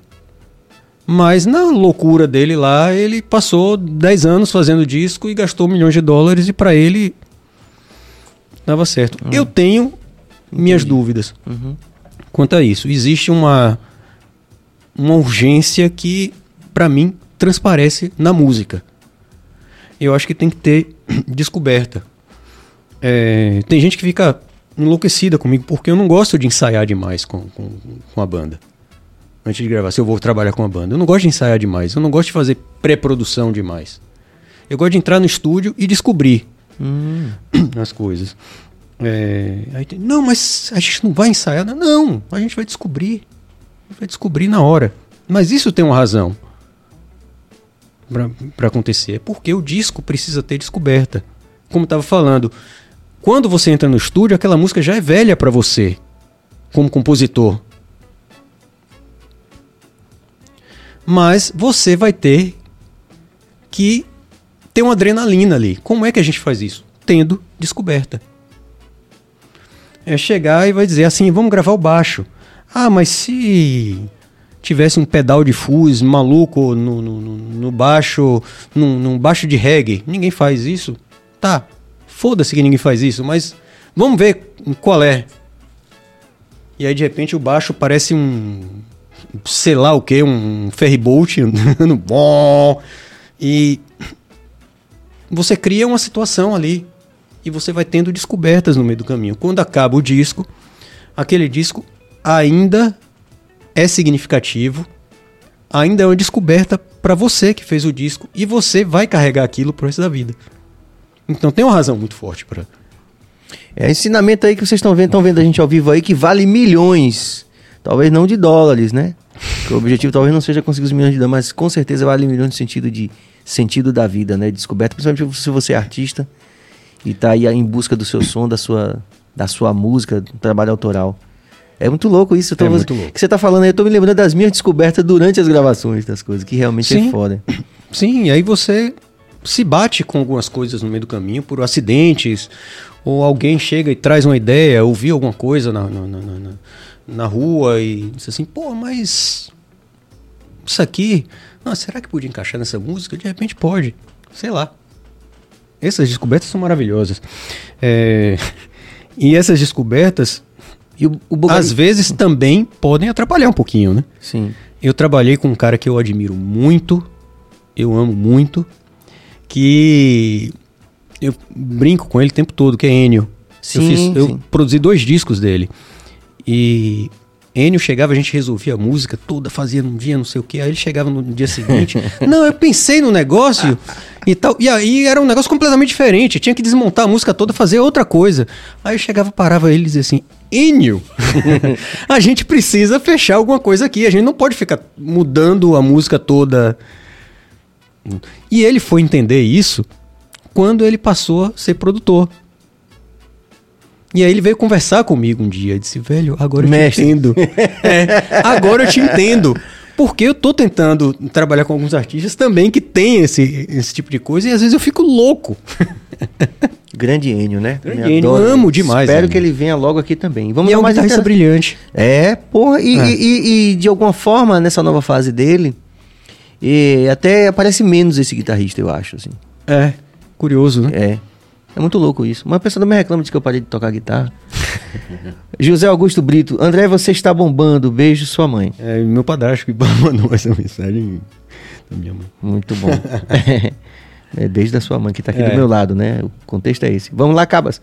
Prince Adam, André, quando você começou a trabalhar com trilha sonora para filmes? Legal. Ah. É um outro capítulo também que é importante. Então, é, já tem alguns anos que boa parte do meu trabalho é com trilhas. Boa parte mesmo.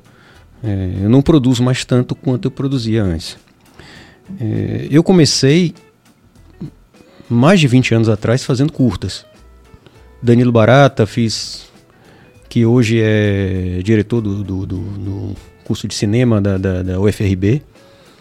E fiz vários curtas, eu fiz trilhas para curtas dele. E aí passei um tempo sem fazer, fiz alguma coisa de teatro, pouca coisa.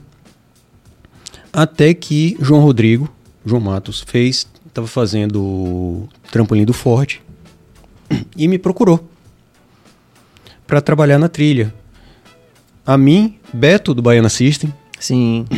Essa galera. E Lorimbal. Betinho, Betinho Lorimbal. E a gente pegava algumas músicas de Lorimbal, adaptava, começou a trabalhar. Isso foi um, uma espécie de gênese do Baiana, do Baiana System. Hum, interessante isso. É. é. A gente começou a trabalhar nisso e foi o primeiro crédito que eu tive em um longa. Pouco tempo depois, é, Tuzé me procurou com Edgar Navarro para trabalhar com ele em um filme chamado O Homem que Não Dormia, de Edgar. E foi um, uma felicidade tão grande para mim trabalhar com dois caras que eu respeito profundamente. Tuzé é um querido, Edgar é um querido.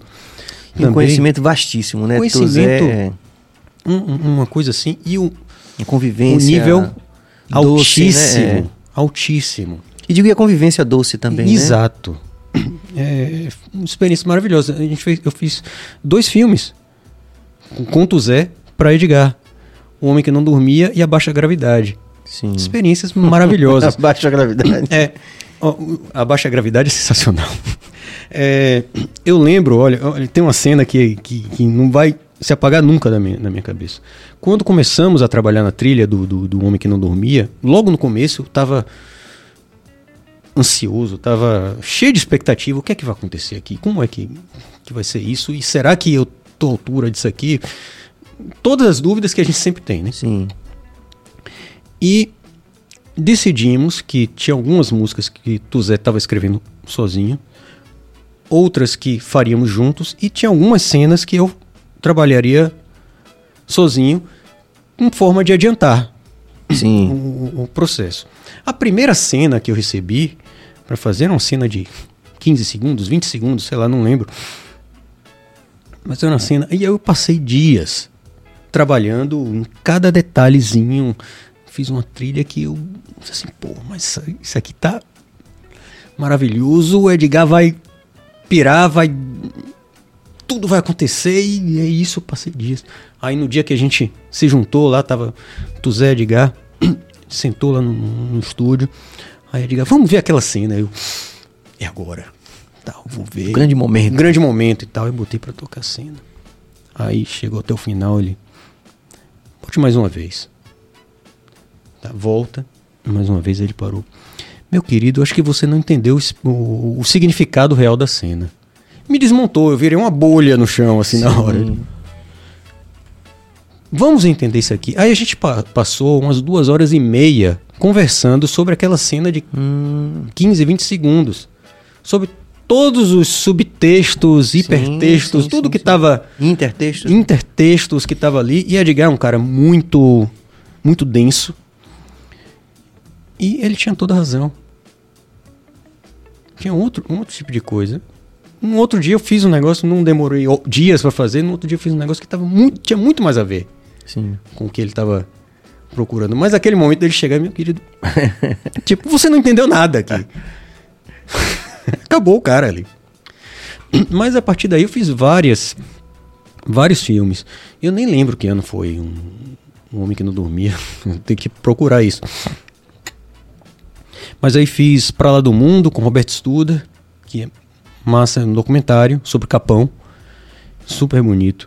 É, com Cecília você fez? Com Cecília eu fiz três séries. Acabei a última agora. Que foi? Eu fiz, eu fiz a primeira foi Meu Irmão Nerd, Infanto Juvenil, muito bacana. E depois eu fiz é, a Manga Rosa, que é mais curta, tem cinco episódios só, se não me engano. E agora eu fiz é, Toda Menina Baiana. Ah, o 2. É. Um e dois, né? Ah, você fez o 1 um e o 2? Um e dois. Ah, a gente também tá. É. É. por isso que eu falei que a gente Pois tá. é, são Uns parceiros de. parceiros. Baiana. Olha, Que é uma loucura, porque foram, entre as duas temporadas, foram 18 episódios. é verdade. Eu 5 no passei- primeiro, 13 no segundo. É. Eu passei os últimos dois anos, três anos, sei lá, Caramba. trabalhando nisso e mandando versões pra Cecília lá e ela. E a gente montou um, um esquema de trabalho que funcionou muito bem, que a gente não precisava estar junto. Fazer com coisas da pandemia. Sim. É, Pablito, editor, Sim, me sim, mandava sim. o corte, ela me falava alguma coisa, eu já fazia, mandava pra ela. A tecnologia ajudou muito. Ela gostei disso, não gostei daquilo outro, eu refazia, mandava. Ah, não, agora fechou a trilha. Aí eu já mandava pra Pablito, de volta pra Pablito montar um final e depois mandar pra Napoleão pra fazer a finalização do áudio. Napoleão também tá em todas, né? Tá em todas. Napa é queridíssimo. é. É. E é baterista. E é baterista. Ele disse que não é mais. Sempre tocou bem. É. Ele disse que não é mais, que quando senta na bateria começa a suar. Mas eu duvido disso. Mas. E a gente criou um, um esquema aí de, de, de trabalho. Essas imagens são? Minha, eu pequeno. Ó, aí, ó. Essa lá no, no estúdio. No estúdio. Essa ficou, essa ficou bem Hollywood. Essa. Ah, do, do Anderson, né? O, O Anderson, Anderson, Brits, é. Meu querido. Que é também um cara muito. Que, que, que vai na, né, nessas. Igual o Navarro, né? Passa duas horas e meia conversando com a gente também pra poder. Entende desse universo da gente, Exato. né? É, ele tem uma sensibilidade pra isso. Uma muito boa. sensibilidade, tem um cabedal. É, o cabedal, é. Chamar o Anderson também aqui, anota aí, Cabas, que o Anderson foi meu colega, inclusive, de faculdade, né? Ah. Ele não era esse, esse monstro da fotografia ainda, né? É, quando, quando a gente estava estudando. Depois ele ficou diferentão. Nada, um bom, um bom amigo. Mas, é... E aí você... Então fiz agora, acabei agora a série de. Sim. Toda Menina Baiana, acabei a série de, de Araripe. Sim, um documental de sobre literatura de cordel. sim, fantástico. É, é, tá belíssima série. Fazendo um monte de coisa. Nesse momento, exatamente agora, eu não tenho nenhuma produção audiovisual em andamento. Tô fazendo isso, mas daqui a até aparecer. E, e é legal a gente é, falar sobre isso, porque a gente, como, como para quem está acompanhando a gente, a gente já estava meio que interagindo, quer dizer, eu sou o último da fila, né? A gente lá da acessibilidade é o último da fila. Então, Sim. você não sabia, né? quando não tava- sabia. e minha esposa é audiodescritora. Sim, sim. Que é um momento também, assim, que de grande. é, como posso dizer? Florescimento, né? da- da- do audiovisual na Bahia, né? Sim. E principalmente você falou do polo lá da UFRB, que também, né? Tem muita gente boa lá. Sim. O Danilo é um cara maravilhoso. É, tem, tem, tem, muita, tem muita gente legal lá. Tem o pessoal da, da- do, do IAC Sim, aqui sempre movimentando, fazendo um monte de coisa acontecer. É, tem muita produção. Ao mesmo tempo, existem muitas dificuldades. Porque uma coisa é você fazer um disco, tem um, um certo custo aí para fazer. Outra coisa é você fazer um filme. Os custos são multiplicados. E a aí. logística, A logística é. é-. É, é, João, que dirigiu o é, Trampolim do Forte, me contava, eles filmaram boa parte do, do, do filme na Barra, no Porto da Barra. E ele estava me falando da logística de filmar de madrugada, que eles precisavam filmar de madrugada, no Porto da Barra, com a equipe de 30 pessoas, lá com segurança, com alimentação, Sim, isso, aquilo, sim, outro. sim. Que pesadelo. E eu tava a ponto de lhe perguntar, pensando nessa logística toda, se já se estuda, já tem, já existe curso na Bahia para trilha, por exemplo, para fazer o que Eu não sei dizer. Eu não sei dizer. Eu sei que tem A- gente a que- demanda é que- crescente, né? A demanda é crescente. Eu sei que tem gente que trabalha com isso. É... Tem o João Omar também que, fa que, João Mar. que faz bastante trilha. É.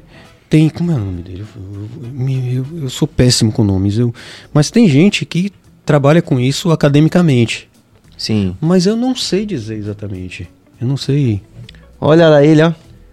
Guedes, que maravilha, mestre. T. Master. Jedi, parece um Jedi assim, né, Guedes? Um, Je- Jedi- um Jedi Zen, assim. Tipo, pá. Vamos lá. Branco Moreira, grande mestre, André, gênio. Pô, Grande Branco. eu vou acabar acreditando nisso em algum momento. Diego Aprígio, mais uma vez, forte abraço, meu maestro. JP Castelhano, lembro que quando é, entrei em contato com o André para produzir o samba rock dos My Friends, ele falou que o mais próximo que tinha feito foi a banda Ifá Afrobeat.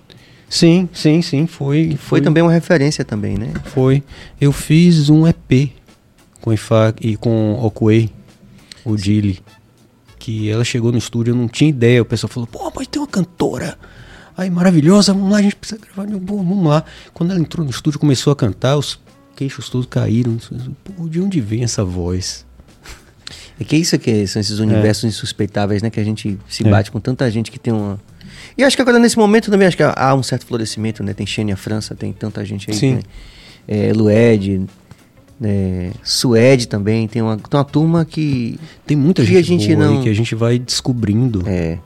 E o que eu acho impressionante é como a gente pensa que já viu tudo e vão aparecendo. O, o IFA, inclusive, circulou bastante, ganhou Circulou prêmio bast- pra caramba. Foi, né? Não sei. O Prince, tão- o Prince tocou também com eles um tempo. tocou. A gente chegou a gravar nesse EP, ele chegou, ele, ele, participou. Não sei se estão ativos ou não, nunca mais soube deles. É, Eles fizeram um disco, depois eu não cheguei a participar desse disco. Mas eles, eles tocaram bastante no, determinada época. Não, com certeza. Muito talentosos, É. muito, muito E, talentosos. e- e- e circularam bastante também, né? Porque Sim. assim, tem, assim, tem esses universos, por exemplo, para cinema também, né? Esses festivais, né? Que, que, a despeito de toda essa dificuldade logística e financeira, tem muita gente produzindo e acaba eh, achando nos festivais, achando aquela turma lá em Curitiba, não sei aonde, em São Paulo e aqui mesmo, né? Em lugares insuspeitáveis também, que tem um. Tem, um, tem que achar sua turma também, não é? Sim. É, é, você precisa, você precisa rodar, né? Você precisa saber quem é que está produzindo, você precisa pesquisar. É, eu tenho visto o audiovisual hoje com alguma preocupação, porque o governo basicamente desmontou a Ancine, né? E por mais problemas que tenham na Ancine, ou qualquer, qualquer órgão vai ter, vai ter problemas, sempre funcionou, sempre botou a coisa pra funcionar, né? Sempre botou. E, Porque, aliás, e as- quando a gente, quando eu converso, por exemplo, com o Thiago Tal, uma organização que a gente, à primeira vista, pode achar que é uma esculhambação, mas é Mas é, super não. organizado o negócio, né? Não é. As eu notas, vejo os meus contas. amigos que trabalham com produção executiva de, de- cinema enlouquecidos porque tem um- um- tantas tantas Critérios coisas, a tantos critérios a- obedecidos, a, né? serem obedecidos que eles ficam enlouquecidos. Uma amiga minha produtora estava dizendo que estava com um problema de uma nota que foi tirada em 2016 de alguém, uma nota de 20 reais, sei lá, Sim. que foi tirada e não estava exatamente dentro do critério e a vida dela parou toda por causa disso. Por causa de uma nota de um fornecedor que não estava completamente dentro do, do- do- do- critério Sim. e uma coisa pequena. Então, não é bem assim que não é, não é Tá assim. se pintando uma balbúrdia que, não, que que, na verdade não, é- corresponde à realidade. Não corresponde.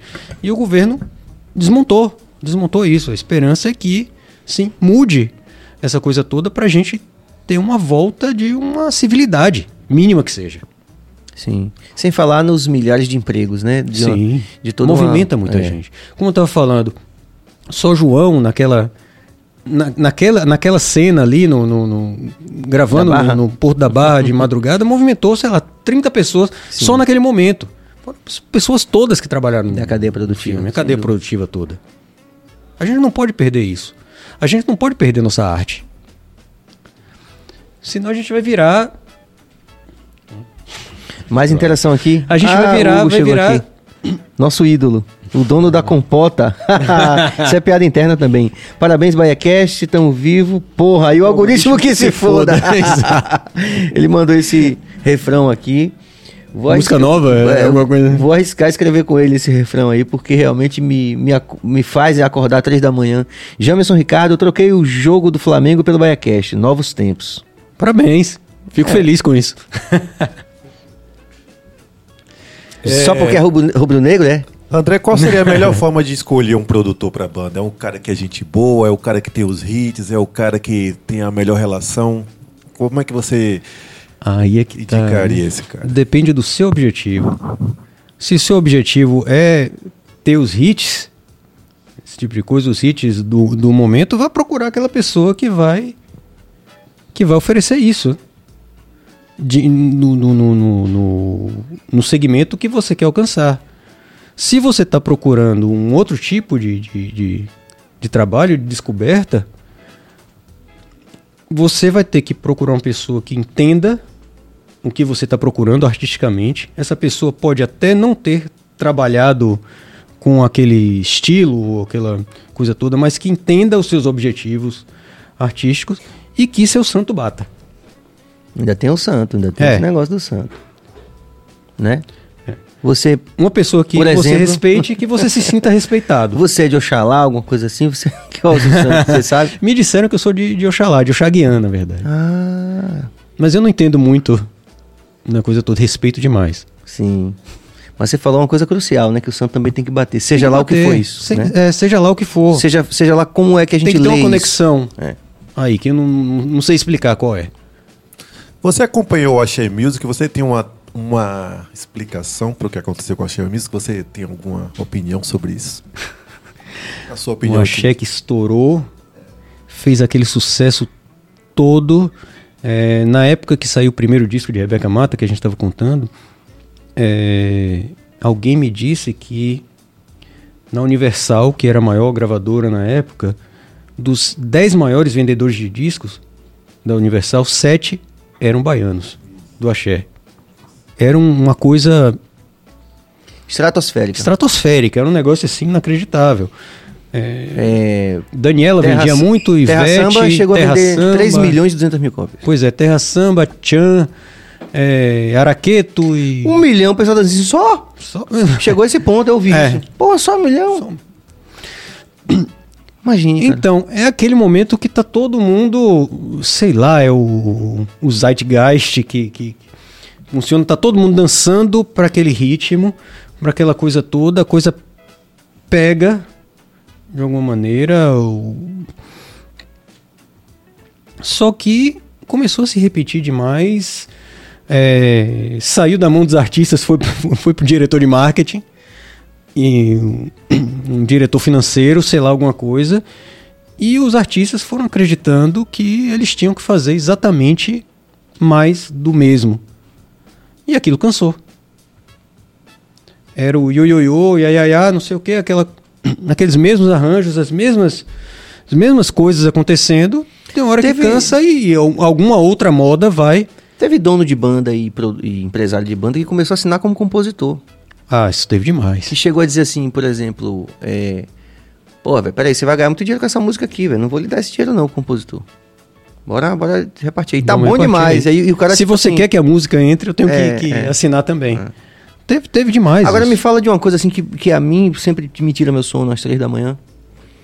Que é dessa relação simbiótica que o alternativo, mesmo sendo talvez uma antítese do mercado baiano, de qualquer forma também sobrava talvez orçamento na gravadora para investir em projetos alternativos e a gente tinha fenômenos como Lampirônicos, como Sim, sim. a própria Rebeca Mata, é, não sei como é que ela foi ela com gravadora, enfim, mas Então, o Penélope primeiro disco foi completamente independente, o segundo disco foi por um selo pequeno, uma gravadora pequena de São Pronto. Paulo. Mas vamos lá, Penélope. Penélope assinou com a Sony. Foi, foi, foi Sony. né? É, Lampirônicos também. Foi Sony também. É, Lampirônicos Eu participei do primeiro disco do, do Lampino. Fiz alguns arranjos, fiz teve- teclados. O Alceu gravou vocal nesse, nesse álbum, Acho que sim. numa música. Foi Paulo Rafael que produziu. Sim, saudoso demais. Pô, aquele cara. Porra, bicho. Você, É. Paulo você, Rafael e Brau, se não me engano. Você falou num cara aí, porra, É. que chega a aquecer meu coração. Ali, ali é de tudo, de música, de tudo, né? Cara. Então. Lampirônicos era Betinho, Baiano Sim, System, sim, sim. Niquima. Mas veja, mas é- o, o que eu quero perguntar especificamente, tinha uma onda acontecendo com o alternativo também ali, que era também, era, sei lá, sobra do, do, do orçamento da- dos grandes do Sim, grande é mercado, como falavam Mas existia alguma coisa acontecendo. Existia alguma coisa acontecendo. O pessoal fazia exemplo. trabalhos. Eles tinham um- uma, uma expressão para isso que eu não me recordo agora, que era tipo uns trabalhos de prestígio, alguma coisa Sim. assim. Que você Ah, tinha tá. um trabalho que vendia muito e aquele, sei lá, o disco de Roberto Carlos que vendia muito pagava pelo disco de Hermeto, que de repente era da mesma gravadora. Isso é bom pra gravador. Isso é bom pra gravadora porque tinha Hermeto Hum. reconhecido no mundo todo como um grande criador, um grande músico, que é. Realmente, então, tinha, sei lá, o disco de Roberto Carlos, sem querer fazer juízo de valor. Sim, mas, lógico, Mas lógico. tinha o disco de Roberto Carlos que vendia muito, bancando. Ou a gente faz como o Marcelo Novo diz assim, não, pô, o pessoal fala que eu não gosto da Axé. Não é que eu não gosto da Axé, é porque eu não gosto da Axé. mas então, mas você sentia isso, assim, que o Alternativo na Bahia também conseguia morder uma, uma Então, fatia? Sim, existe Sem- uma sem retroalimentação aí também. Hum, Porque a própria coisa do Baiana System aparecendo depois, sim. depois que veio do, do alternativo e virou um dos maiores nomes do Brasil com música na, na, na- Globo, Sim. esse tipo de coisa. Tem a ver isso. E de repente o pessoal do Axé correndo atrás do prejuízo e tentando correr atrás, fazer muita gente imitando o Baiana System descaradamente. com diferentes Tentando graus de correr atrás da sucesso. tendência. Exato, tentando. correr- é. Então. E aí? É. Quer dizer, foi um. Tem uma, uma retroalimentação aí. Tem. Eu sentia isso na época. É. Por exemplo, quando o Tchan. Teve um show icônico que foi juntou uma turma de pagode, foi 10 horas de pagode no, no espanhol. A gente tava com 30 Uhum. mil pessoas também no, no, Costa Verde Dance Club. Alternativo, Sim. né? Ou o Garage Rock que, que balançava as estruturas da cidade também, né? Sim, sim. Importantíssimo na história do- da música alternativa em Salvador. Que você tinha Charlie Brown tocando, você tinha Nação Zumbi. Em algum momento os caras passaram por lá também, né? Sim. Grandes nomes que depois se tornaram até referências mercadológicas Sim. E aí sempre tinha alguma. É, Charlie Brown, aí sempre tinha alguma banda de rock baiana. Sim. Ali tocando. Sim. Tipo, Cascadura. Os, É, o Cascador teve também É, vários anos também. vários. E sempre participava. Pitch também, o Incoma, Pitch, Incoma, antes da- Sempre tinha, sempre tinha alguma coisa rolando. Existe uma retroalimentação aí, ou existia pelo menos. Mas- Dois sapos e meio, né? Dois sapos e meio. É doideira, hein, Cabas? Cabas também, também tocou muito com... Foi na Ataraxia, Cabas? Ataraxia era bom também, né? Tinha uma história, né? Uma, uma cena riquíssima. tinha muita gente. Muita coisa, muita velho. gente fazendo. Tinha- Tipo assim, era, era meio contraintuitivo é, saber que a gente tinha sete dos dez mais vendidos do país e, ao mesmo tempo, nas barbas desse movimento, digamos, é, acachapante, né? Meio, meio hegemônico, você tinha uns alternativos mesmo virado nos 600, né, bicho? Que a gente Exato. muita coisa foda aqui. muita velho. coisa, muita coisa boa. Isso era interessante, É. mano. Outro dia até o, o, o Luca Pondé tentou fazer um- uma investigação nesse sentido e me chamou para fazer uma entrevista junto com o Márcio Melo, que ele queria saber justamente o que, que era, que, que, que retroalimentação, que fenômeno maravilhoso era esse, né? Que ao mesmo tempo a gente tinha os maiores no mercado fonográfico nacional, mas ao Sim. mesmo tempo também tinha muita coisa que, Tinha tipo... muita coisa acontecendo.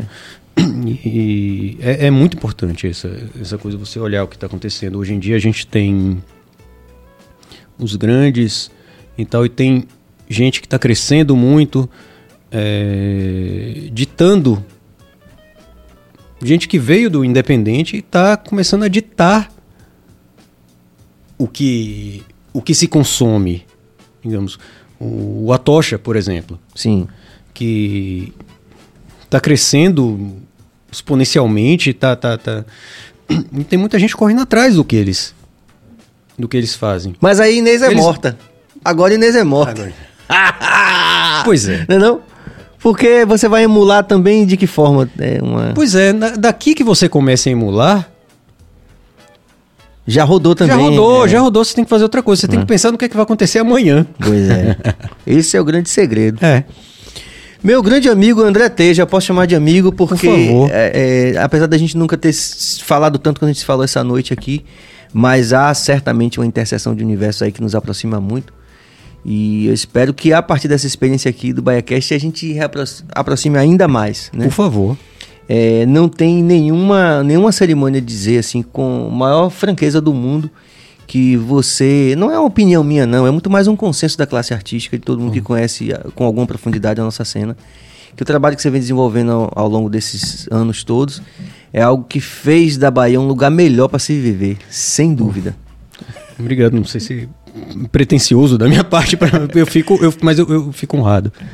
Fico honrado É, é aquela coisa, eu só tô trabalhando no que eu gosto de fazer, eu tento me respeitar e respeitar os artistas.